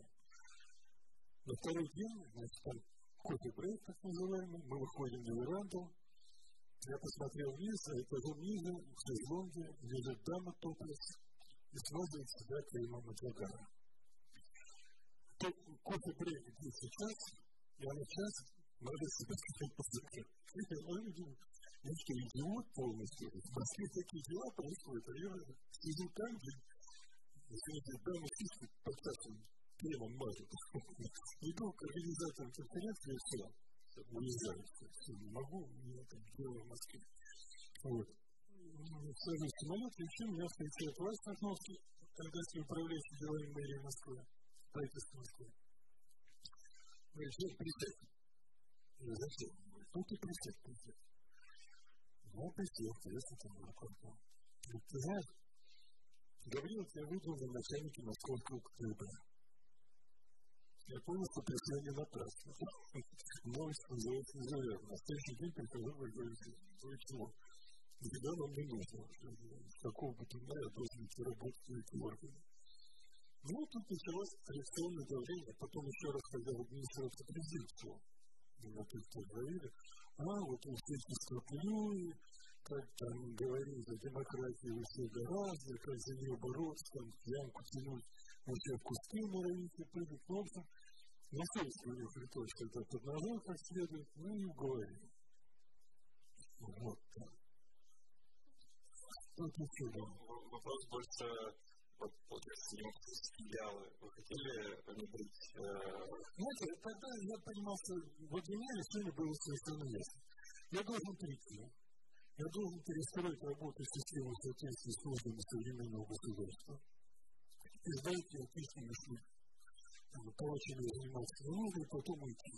И в начале 93 года я западал в отставку. А 94 года я подал в отставку, попросился уволить меня, потому что я видел, что демократическое движение разваливается, надо срочно заниматься восстановлением. А сидя в этом кресле, я, конечно, этим заниматься не могу. Но если тогда категорическое время. Вот. А так-то я пришел, там, многие вещи, конечно, переделать. Именно в смысле постановки задач. Потому что методы работы, они те же. Агентурная работа, техническая разведка и так далее, и так далее. Просто другие задачи, те же люди будут те же новые задачи теми же методами выполнять почему на этом посту было тяжело, как вы сказали, нужно было уходить для того, чтобы продвигать демократические идеалы. Ну, кто же разрешит после решения демократизации? Я последний раз, как лидер демократического движения, пришел в составе делегации Дем России к Ельцину в октябре, по-моему, 91 года. Я ему тогда сказал, что, слушай, надо определиться. Мы, если мы делаем революцию, то мы должны делать революционными методами. Да? То есть не, нельзя делать упор на, долгие парламентские процедуры. Мы за два-три года провести радикальные реформы, а потом уже там переходить к формированию Конституции и всего прочего. Вот. А если мы хотим революции постепенно, то мы, да, должны там, плановать и так далее, и так далее, но Нельзя делать революцию эволюционным методом. Получится революция, которая взорвется. Вот он сидит и смотрит, фигня. Пришел кстати, с московского управления КГБ, и жизни не Конечно, в этом качестве невозможно. Совмещать две такие совершенно разных, два таких совершенно разных свидетельства было невозможно. И вот вы сказали, вы подали в отставку, но в итоге как закончилась ваша карьера там? Да, а в 95 году я подал в отставку. Борис Николаевич категорически отказался. Вот, ну, как я ковалева все время тоже не отпускал, какой-то он отпустил. А мне, видимо, там, звездом оказалось, чтобы дурные мысли от Бетвиля в голову несли, поручили, кроме руководства московским управлением, еще руководство всей террористической деятельности масштабов России. И тогда я, значит, вынужден был заняться этой проблематикой. А потом, надо сказать, он совершенно не разобрался в некоторых особенностях этой проблематики. Но и это сыграло главную роль. В этот момент разворачивалась борьба за близость к наследию, к на наследие, ну, в ближайшем окружении. А, там было несколько лидирующих групп, но наиболее, наиболее яростное соперничество было между группой, возглавляемой Коржаковым, начальником управления безопасности президента, и мэром Москвы Лужком, складывающимся вокруг него коалиции региональных лидеров. Коржаков был абсолютно убежден в том, что вот я, как он говорит, человек Лужкова, и что меня надо убирать. Но убирать меня было не что это вроде как с обязанностями справлялся. Вот. Тогда он возможно интересным очень случаем. Он зачем-то, как это осталось непонятно, он решил попотрошить Гусинского. А никому об этом не сказал. Получилось, хронология там была такая. 26 ноября 1994 года по инициативе Александра Кокенкова из Министерства образования национальной политики был, была проведена попытка штурма Грозного частями оппозиции с участием нанятых под Москвой танкистами. Провалившаяся попытка. Получился колоссальный резонанс, люди погибли, показывают фотографии обгоревших трупов на проводах, рядом с танками и так далее, и так далее. Вот.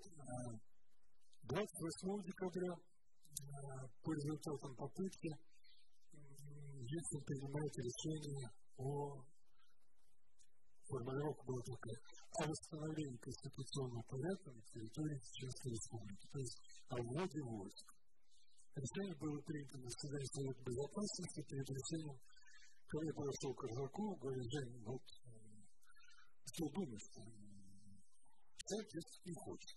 Ну, вот так сказать, это всегда была провокация, к этому надо было относиться спокойно. Нет, сказал, ты знаешь, делать этого не надо. А пока у нас там нет, чеченцы дерутся друг с другом, и пусть выясняют отношения между собой. Как только первый русский солдат там появится на территории Чечни, они объединятся все. Но если, как Борис Николаевич приспичило, то Владимир оставляет только на левый берег Терека, на Салтовской район. На южный берег дальше не идти. Но если было принято, то, которое было принято, Владимир целиком, и как старший оперативный начальник по Москве Московской области я вел особо усиленный режим контроля внутренней обстановки. 1 декабря обстрелена машина Шахрая. Несколько дел, ну, больше несколько дел национальности. 2 декабря мне звонит Гусницкий и говорит, что на трассе за мной шли машины с вооруженными людьми. Сейчас они остановились около Белого дома, в здании правительства стоят напротив Белого дома. Я звоню начальнику московской милиции, конкретно говорю, вот, твои?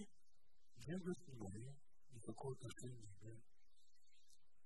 Думаю, фигня какая-то. Вот, на авось нельзя в таких случаях полагаться. Я направился в силовую бригаду на разбор полетов. Вот. А в самый момент проводить совещание по подготовке выезда за серьезной бригады в Чечню. Полет. Исключение года войск. А это совещание подходит ко мне мой помощник. В прошлом, кстати говоря, мы учились параллельно классе в школе, Игорь Попов. Говорит, или на душе неспокойно. Можно я свежу посмотрю, что там происходит? Ну, давай. Но поскольку вот сейчас и трудно пришло, но тогда у нас не было машин управления на ходу. Было так мало, что каждый было послушно. Говорю, вот машин нет, бери мою, я ближайшие часы тут знаю, приезжай туда разбери. Вот, он приезжает, уже поздно. Там получилось так, наши ребята подскочили туда, разведку провели, ну да, три машины там, мужики любого вооруженные. И их, как всегда, в таких случаях, там, их окружают, стволы зубы, стоят, лежат и двигаются. А у них тоже проблема. Машин мало. Поэтому две оперативно, а третья машина начальника Главного управления охраны Бастукова. Первые двух машинах ребята спокойно корочки показали. Ну, вряд конечно. Руки на капот, на корочке достали, показали все как положено. О, привет, привет. Тем более, что многие них друг другу послужили. А вот в третьей машине, ну, видимо, было, ну, как-то, извините за выражение, вот такое западло следует установленному порядку. Ну, как, в машине, начальник. Они решили героизм продемонстрировать. Один выскочил, а второй в машине с автомат. А тот, который выскочил, он попал под нашу девушку, такого вот телосложения субтильного. Я даже не знаю, вот как вот такого. Вот, она его вырубила в глубокий нокаут, ну, улегся, чтобы расстался на земле. Вот. А тот, который в машине застал схватился, ну, его аккуратно с двух сторон пулями ограничили поведение, чтобы понимал, что третий будет посередине. Вот, но он постреляли, в результате вдруг несет большой начальника главного управления президента.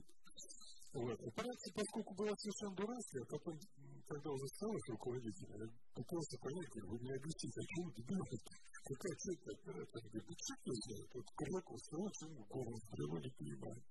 Ну вот делали так. Результат шум был, казаку надо попу. Он побежал версии, что граф Севастьянов сорвал блестящую операцию по заглощению коррупции и так далее. Вот, по сути, так сказать. Ну, так. Спасибо.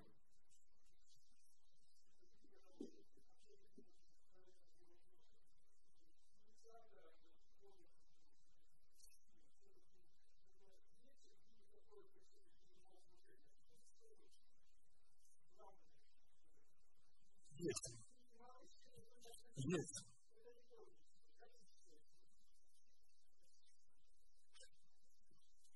Скажите, пожалуйста, вот вы, когда говорили о экономическом крахе Советского Союза, бронили такую фразу. А, наш, нас ждет аналогичный крах. Можете чуть подробнее об этом? Ну, я не сказал, что нас ждет аналогичный крах. Я сказал, что обстановка во многом аналогична. Да? То есть обстановка аналогична в том, что мы разругались с Западом. Да?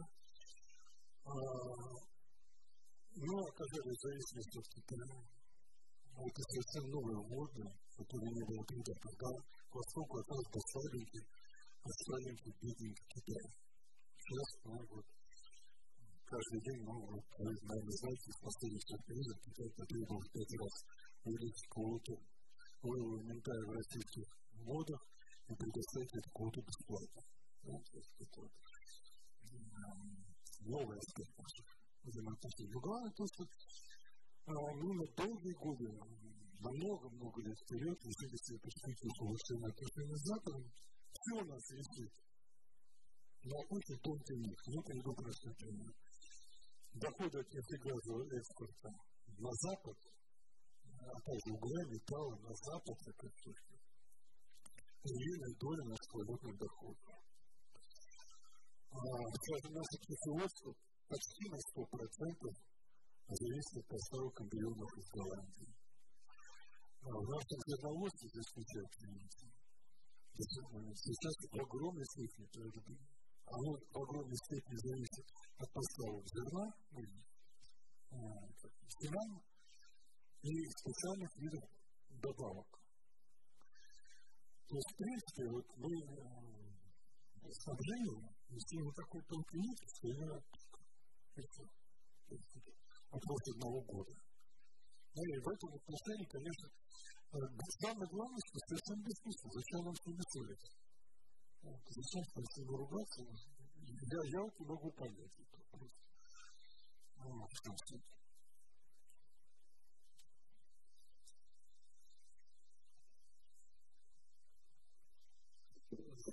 Здравствуйте. А, извините, а почему же вы называете это, что произошло революцией? Мы восстановили сословное общество. Вы сами рассказываете, да, что а есть в стране вас каких-то между начальником охраны, там, не знаю, и феодальным кланом московского мэра. Разве это революция? Нет, мне кажется, это деградация опал. Почему вы слышите такое красивое, возвышенное слово для определения того, что произошло с страной? Ну, я в данном случае, может быть, немножко педант. Я просто использую понятие революции, которое получили в детстве. Изменение социально-экономической системы. Она была радикально изменена, мы перешли к капиталистической системе, к системе демократических выборов, которые, в общем, идеи, демократические. А, а вы прослушали. Я сказал, что за последние 7 лет произошел такой уход. Последние систем, что ты ничего не. В 96 году были В 99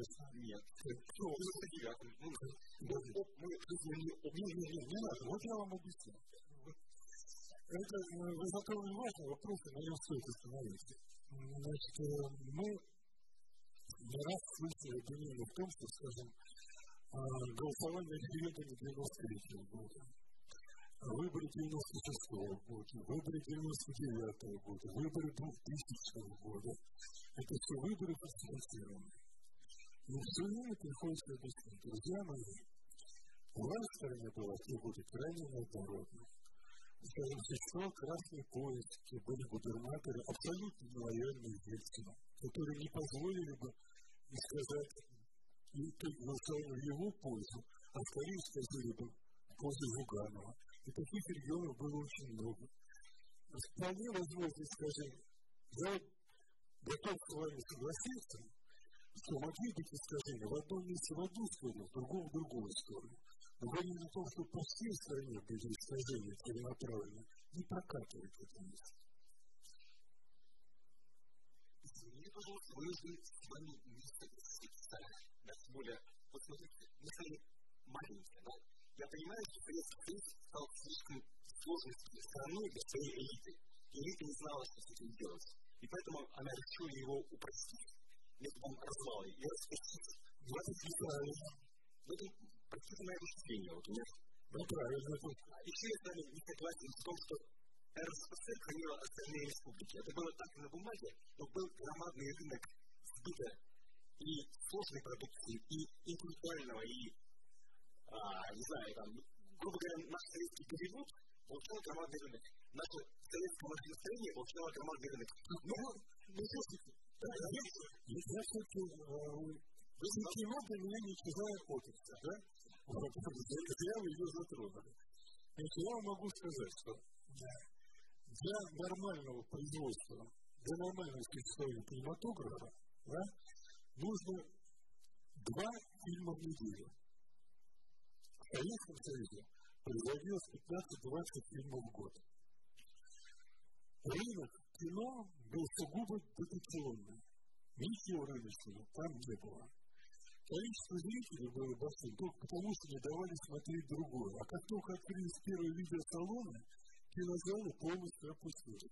Тогда, кстати, произошла интересная вещь еще, малоизвестная. Спасая себя, владельцы кинотеатров бросились нелицензионно показывать западную кинопродукцию. После чего было объявлено тотальное эмбарго, начиная по-моему, с 1988 года на поставки фильмов в Советский Союз. И тогда кинозалы все закрылись. А какой мы смысле? У вас ну, мы в разных странах жили. Станкостроение, какое у нас было? Сложное станкостроение. С часовым программным какое было?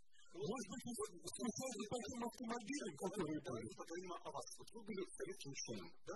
Советская власть которой у меня тоже очень много претензий, позволяла вам удовлетворять свое научное любопытство, давала вам деньги и возможность развиваться. где нынешние русские ученые, где нынешние деньги и ресурсы, это вот счастливые ученые смогли уехать на Запад. Вообще все активные люди, предприимчивые, или украли систему, и просто уехали туда. Да, и там, и, и, что мы оставили после развала страны? Мы оставили душевную пустыню фактически. И, как сказать, моя семья осталась после развала в Казахстане.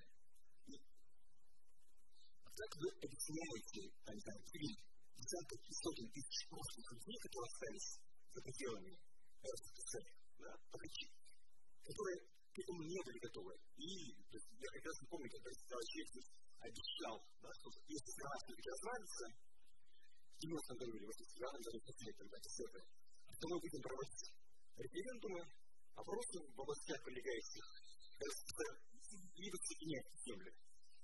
То есть, вы не расскажете о мистическом голоде, об угрозе мистического голода, в то время как в 92 93 94 году мы получили реальную сотни тысяч трупов бывших осколков страны. В Казахстане, в Узбекистане, в Афганистане, ну, можно афганские Я напомню, что трупы в этом большом количестве появились начиная с 1987 года.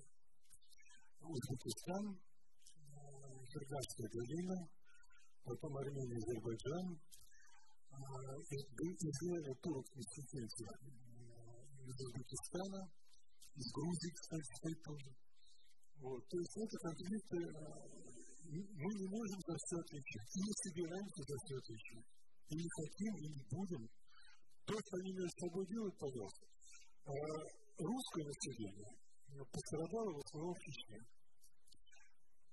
Значит, если вы имеете в виду убийцы, там, насилие и так далее, и так далее. Массовое убийство русских других республиках не было. А другое дело, что мы не использовали все, что могли, для того, чтобы обеспечить, ну, какую-то компенсацию людям уезжающим. Вот я в свое время Татьяне Рекин, которая руководила как раз миграционной службой, сказал, слушайте, ну вы Почему вы не хотели, почему вы не выкупили у русских людей, которые там Казахстане, их жилье? Чтобы они на эти деньги купили жилье в России, а вы это жилье потом продали в Казахстане. Была большая ошибка, да, конечно. Да вообще, вот мы тут договорились с Бургулисом провести круглый стол по анализу наших ошибок. Большая сплошная ошибка. Я не вижу ни одного. Ну, что, Подождите, о чем вы говорите? Ну вот частый аргумент, что мы восстановили институт способности. Где это происходит? Нет. Вы когда последний раз стояли в трехчасовой очереди? Подождите, давайте по, по очереди, по очереди. Когда вы последний раз стояли в трехчасовой очереди? Когда вы последний раз пытались купить трусы? А? Я вот могу рассказать. Когда я ехал, я, руководитель департамента мэра Москвы, летел в первую в своей жизни командировку в Сан-Франциско, мне жена в чемодане сверху всего положила листок с надписью «Утюг». Купить утюг. Потому что она уже не могла мне говорить сорочки, потому что на работе я должен выходить в глазные рубашки, а утюг я устал его паять. А когда я там пришел в магазин покупать утюг, я спросил, есть ли у вас утюг, а вот вот, продавец мне говорит, у нас есть утюги, и я понимаю, что мне надо выбирать утюг из нескольких. Ну, понятно. И так, когда вы последний раз стояли в очереди? Ну, я стоял как-то в очереди. Да, но, но, не, но не за материальными ценностями, за какой-то там, не знаю, ставкой. Короче, вы перестали, вы перестали жить в мире дефицита. Вы когда-нибудь ездили за рубеж? Да. Я не знаю Республики Советского Союза. У вас была бы такая возможность? Ну, не было бы. Нет, почему? Мои родители ездили, правда, в Ярославле, как бы там, Югославию или Ну, знаете, относились, вы из золотой молодежи. Типа, типа того, да. Ну, вот, тогда мы ставим на вас определенный галочку для дальнейшей дискуссии. Подождите, подождите, давайте пойдем дальше. Так, дефицита нет, за рубеж вы уезжаете. Вы можете, скажем, спокойно читать любые информационные потоки наши и иностранные. Это видите, в моей молодости те юности появились, которые были 80-е годы, то есть они уже хлынули там. В 86 году. Я специально сказал, 86 год перелом. Как кончился, тогда кончилась большая ложь, а нашими демонстрациями мы убили великий страх. Вот эти три основы режима мы убрали. Слушайте, вы забыли, в какой стране вы жили. Когда вы должны были заискивать перед каждым продавцом в магазине. Когда вам продовольствие не выкладывали, а выбрасывали на прилавок. Вот как я спросил своих внуков, угадайте, что означает фраза? В магазине выкинули колбасу. Я говорю, ты что, ну протухло, выкинули. Я совсем не хочу сказать, что в Советском все было хорошо. Не, не, вы сказали, скажите мне, что я получил. Я вам перечислю. Ну, лично у меня и и сейчас все хорошо, и Сочи сохранили, это тоже было бы... Знаете, хотя не надо действовать по методу Филатова. Мазу утром бутерброд, сразу мысль, а как народ. Ну, смотрите, наша экономика была половиной от экономики США. Вот. Почему? Ну, я объясню. Я говорю, вот. Почему? Потому что методы подсчета валового внутреннего продукта приходят только для рациональных экономик. Для рациональной экономики, каковой была экономика Советского Союза, подсчет валового внутреннего продукта с учетом начатого, но не построенного и заброшенного здания абсолютно нерационально. Перевыполнение плана по производству правых ботинок при недовыполнении плана по производству левых ботинок не означает, что у тебя в среднем правильный воловой внутренний продукт по производству ботинок. Так что никогда не ориентируйтесь на воловые показатели, декларируемые по Советскому Союзу. Хорошо, упрощу. Вот очень сильно упрощу. Я согласен, что нужно было менять то, к чему пришел Советский Союз. Но почему вот все эти лет есть банальному развербанию? Ну, развербание вопрос хороший. Почему ничего не было сделано? Что скажу? Значит, первое. Очень частая ошибка смешивать демократов и либералов. Да? За экономические реформы в стране отвечали либералы, которые ни на секунду не были демократами. Чубайс, Гайдар и так далее, и так далее, они тогда не были членами, участниками демократического движения, и оно всегда было откровенно отвратительно. Они были глубокими и членами либерального, а Чубайс даже провозил концепцию либеральной империи. Да? А дальше нас интересная вещь. Тут много действительно вопросов, даже для меня. Но в оно выглядит так. Мы с Сергеем Красавченко, когда был депутатом Верховного Совета России, были на лекции еще мало кому известного ученого Егора Гайдара о предстоящих экономических реформах в России. Это был, по-моему, ноябрь или начало декабря 1991 года. Мы идем, это, она происходила в Академии Госслужбы, на обязательной Москве. Идем вслед, я говорю к Сергею, слушай, знаешь, что печенье какое? Похоже, они берут курс не просто на реформу в пользу частной собственности. Похоже, они берут реформу на ускоренную концентрацию капитала. Это действительно вот, э, реализовалось, это была принципиальная позиция, что нужно не тратить время на постепенную концентрацию капитала, всеми правдами и неправдами раздать ее по рукам. А дальше рынок определит, какие руки правильные, а какие неправильные. В этой логике была одна большая ошибка заложена. Люди, которые получили таким образом капитал, всегда будут понимать, что им достался несправедливо, будут бояться реквизиции этого капитала и будут стараться держать его подальше от цели. Потом и произошло. А вывоз капитала из страны был громадный. А во всем остальном, если бы не этот фактор, я сказал, да черт бы с ним так или иначе, ну, не я миллиардер, другой миллиардер, оно мне надо, по большому счету, да? То есть э, какая-то группа людей все равно бы стала капиталистами. Но есть здесь еще один нюанс. Это был, по-моему, 98 год. Я захожу к Чубайсу. И у нас там обсудить деловые вопросы. А начинается такой более философский разговор. Я говорю, а как же вы могли пойти на такое безобразие, как залоговый аукцион и инвестиционный конкурс 95 -го года? Я же говорю, скандал, позор на весь мир, как грабеж. Вот там были архиважные деньги. Мы должны были их продавать. Мы, вот эта срочная приватизация того, что называется крем де крем советской экономики, нужно было срочно продать. Да ради Бога. Но вы продавали бы на открытых торгах, открытых для иностранцев, чтобы получить настоящие деньги. А нам бы коммунисты не позволили, никто это сказал Чубайс. И вот в результате вы пришли тому, что вы ребятам продали там, по 100 миллионов, а мне через год продают 5 миллиардов. Ну, а разницу кладут себе в карман.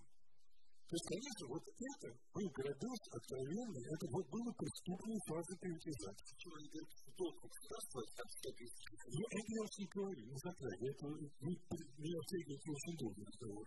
Вот эта страница экономического развития России, это позорно-преступная страница. Спасибо очень рад, что на чем-то мы нашли с вами общий язык.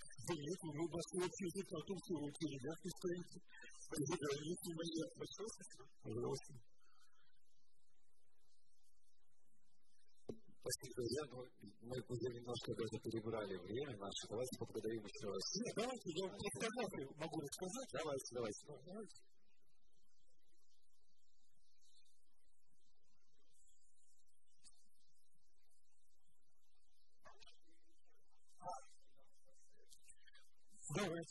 Я тогда развернусь просто крестом.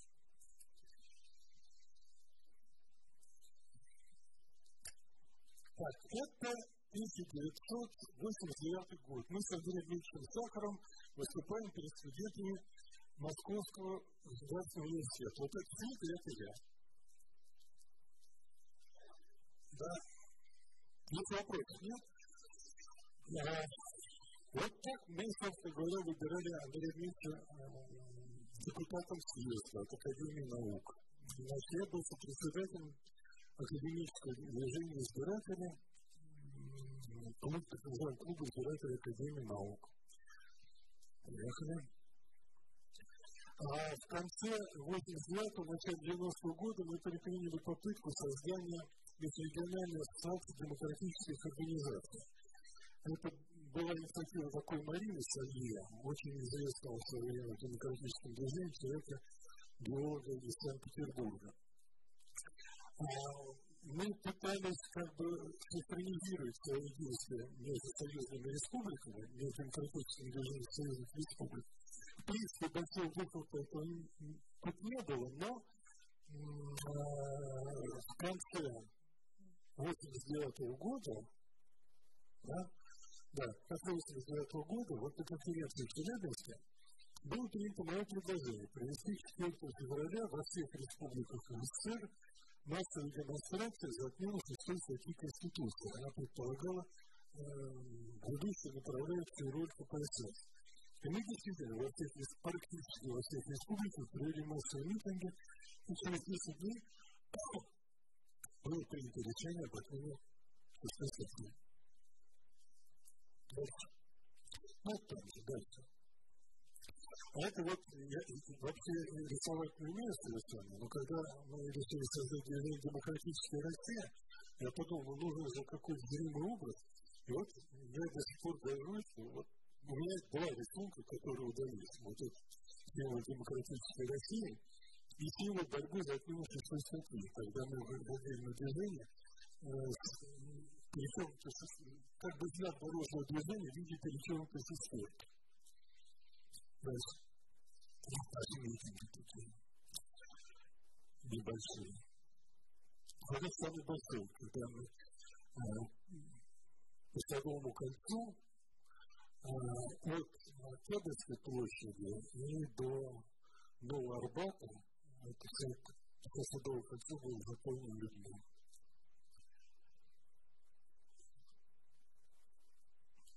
Ну, можете посмотреть. Вот посмотрите, тут диктатура КПСС на широкой истории, популярный у нас лозунг был.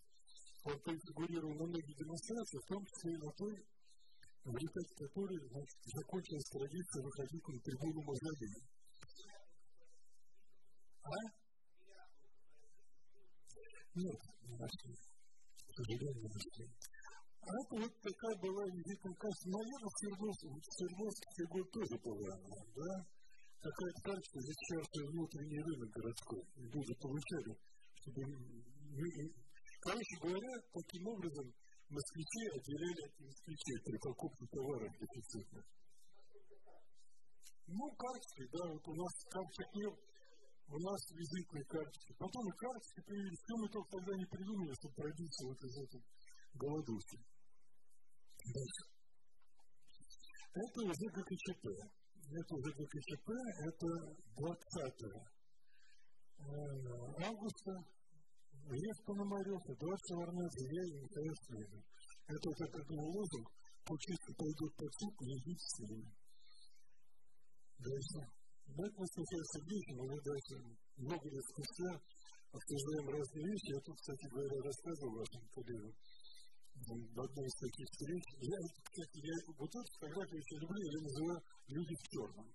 Я его как спросил, говорю, Борис Сергеевич, а почему вы вместе не отправили посол на Кубу куда-нибудь, когда конфликт начался такой?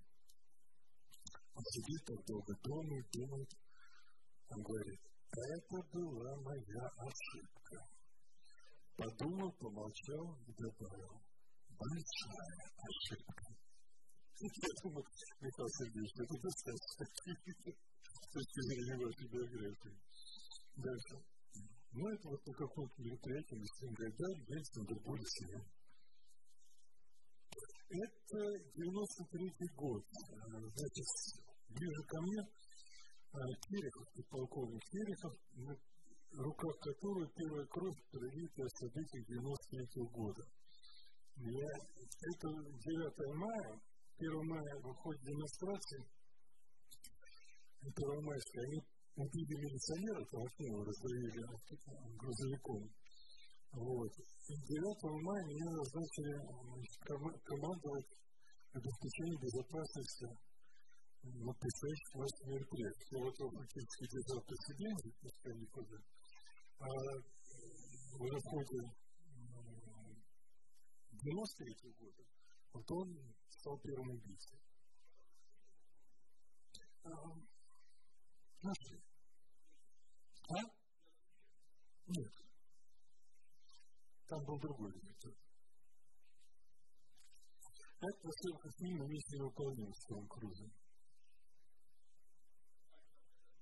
А? А? Что, не раз не вижу себя выдающий спиноактив. Нет, значит, снимался фильм «Протокол Фантом». Частное действие происходит в Москве, где взрывают Кремль в начале фильма. Бригада миссии невыполнима должна была работать в Москве. Мне нужен был московский партнер, который обеспечит им ну, оптимальные условия для съемок. Они обратились значит, с просьбой подобрать такого партнера. Были два претендента. Пеностудия Тимура Бекмамбетова, может быть, знаете такого. И вот наша кинокомпания «Система масс-медиа». Вот. Ну, мы э, дали им предложение, наши оказались намного лучше, они выбрали нас. Э, перед началом съемок, буквально за две недели до съемок, в Чехии был принят закон о том, что кинопродюсеры получают 18% денег, инвестированных в ходе киносъемок. И они тогда сказали, Евгений, ну прости, но вот мы готовы были отказаться там, закрыть глаза на 20% НДС, которые... Но тут еще 18%, которые идут к нам в карман продюсера, это не может. И они большую часть съемок перенесли в Прагу. В Чехию, в Прагу и в Владо-Болеслав. Там тюрьма в городе Владо-Болеслав. И используют кинематографисты всей Европы. Большая тюрьма для съемок всяких побегов, там, бунтов и так далее, и так далее в Киеве ну, там один фрагмент снимался в Молодослове, а, собственно, Кремль и так далее снимался в Праге. В Москве они сделали только видовые снимки. Вот, меня попросили, значит, продолжить работу в качестве консультанта по безопасности для фильма. Ну, а потом даже и роль маленькую дали. Вот, ну, там. я еще и в этом, кажется. Да, кстати, вот еще одна река. Так, дальше. Да, ходе, значит, демонстрации наших возможностей я привел э, так называемых скаутов. Это группа, которая выезжает для того, чтобы заранее посмотреть все обстоятельства съемок, локации, виды, выбрать место съемок и так далее, и так далее. Я им показал те места в э, Кремле, которые никто никогда из туристов, даже э, там, отобран туристов. Это трон Ивана Грозного. Вот. А ну что можно сказать еще? Для них это был, конечно, такой интересный опыт. А для нас тоже. Скажем, вот мы идем в Кремль, из Боровицкую башню. А все проходим нормально. А главный художник фильма, такой Джим Бисел, сидит. И он начинает там карманы потрошить, все занимает, ну, брючки сняли. Ну, в общем, что же там, стоит он бедный в одной майке, в брюках, звенит, не может пройти. Потом подходит начальник смен, говорит, а вы не досмотрели, проходили в последнее время? Там, с контрастной жидкостью. Ну да, проходил. А, ну тогда Вот она и извинит вас. После этого мы его звали Нуклео Джингисом, радиоактивный Джингисом. Дальше. Значит, в 2009 году я решил, написал статью о необходимости радикального изменения российско-американских отношений э, с прицелом на создание военно-политического союза России и США, назвав это антическим материалом. Написал письмо Лаврову. Он поддержал эту идею, и мы создали в России вот Центр содействия российско-американскому сближению. А, одна из поездок вот, Вашингтона переговоры слева направо, слева стоит бывший начальник, а, бывший начальник штаба ракетных войск стратегического назначения ЕСИ. Вот этот мужик из посольства, дальше Владимир Лукин, депутат, дальше я не помню даже кто, значит, Сергей Рогов, директор агентства США и Канады, Ивана Панфилова, ну, думаю, представлять не надо. Давид Кабашвили, известный предприниматель, и я. Я слышал, в ходе этой визита был очень интересный сюжет. Мы выступаем, встречаемся с членами Атлантического совета США, и детям, вот этот крайний слева, рассказывают историю времен кубинского кризиса 1962 года. Когда, если помните, по приказу Хрущева советские ракеты были размещены на Кубе, американцы приняли решение о тотальной блокаде Кубы, самолеты разведчики летали над Кубой, потом, значит, один самолет сбили, в общем, страна, обе стороны подходили к столкновению ракет Эйгена в полном объеме. Вот тогда шестисудные дня практически стали на помощь. А капитан Есин в то время командовал батареей на Кубе. В его батарее были две ракеты. На каждой по три мегатонны, ну, моноблочные ракеты, по три мегатонны боеголовка. Одна адресом город Вашингтон, другая с адресом город Нью-Йорк. Они говорят, ну, ответственности никакой, а тогда же не было централизованного контроля управления пусками. Как вот потом эта система появилась на поле? Вот. А он говорит, сидим и не понимаем, что делать. Самолет над нами летает, обстановка тревожная. Решили провести партсобрание батальона. Собираем партсобрание и принимаем решение. Значит, сидим, молчим. Как только по нам кто-нибудь стрельнет, запускаем обе ракеты.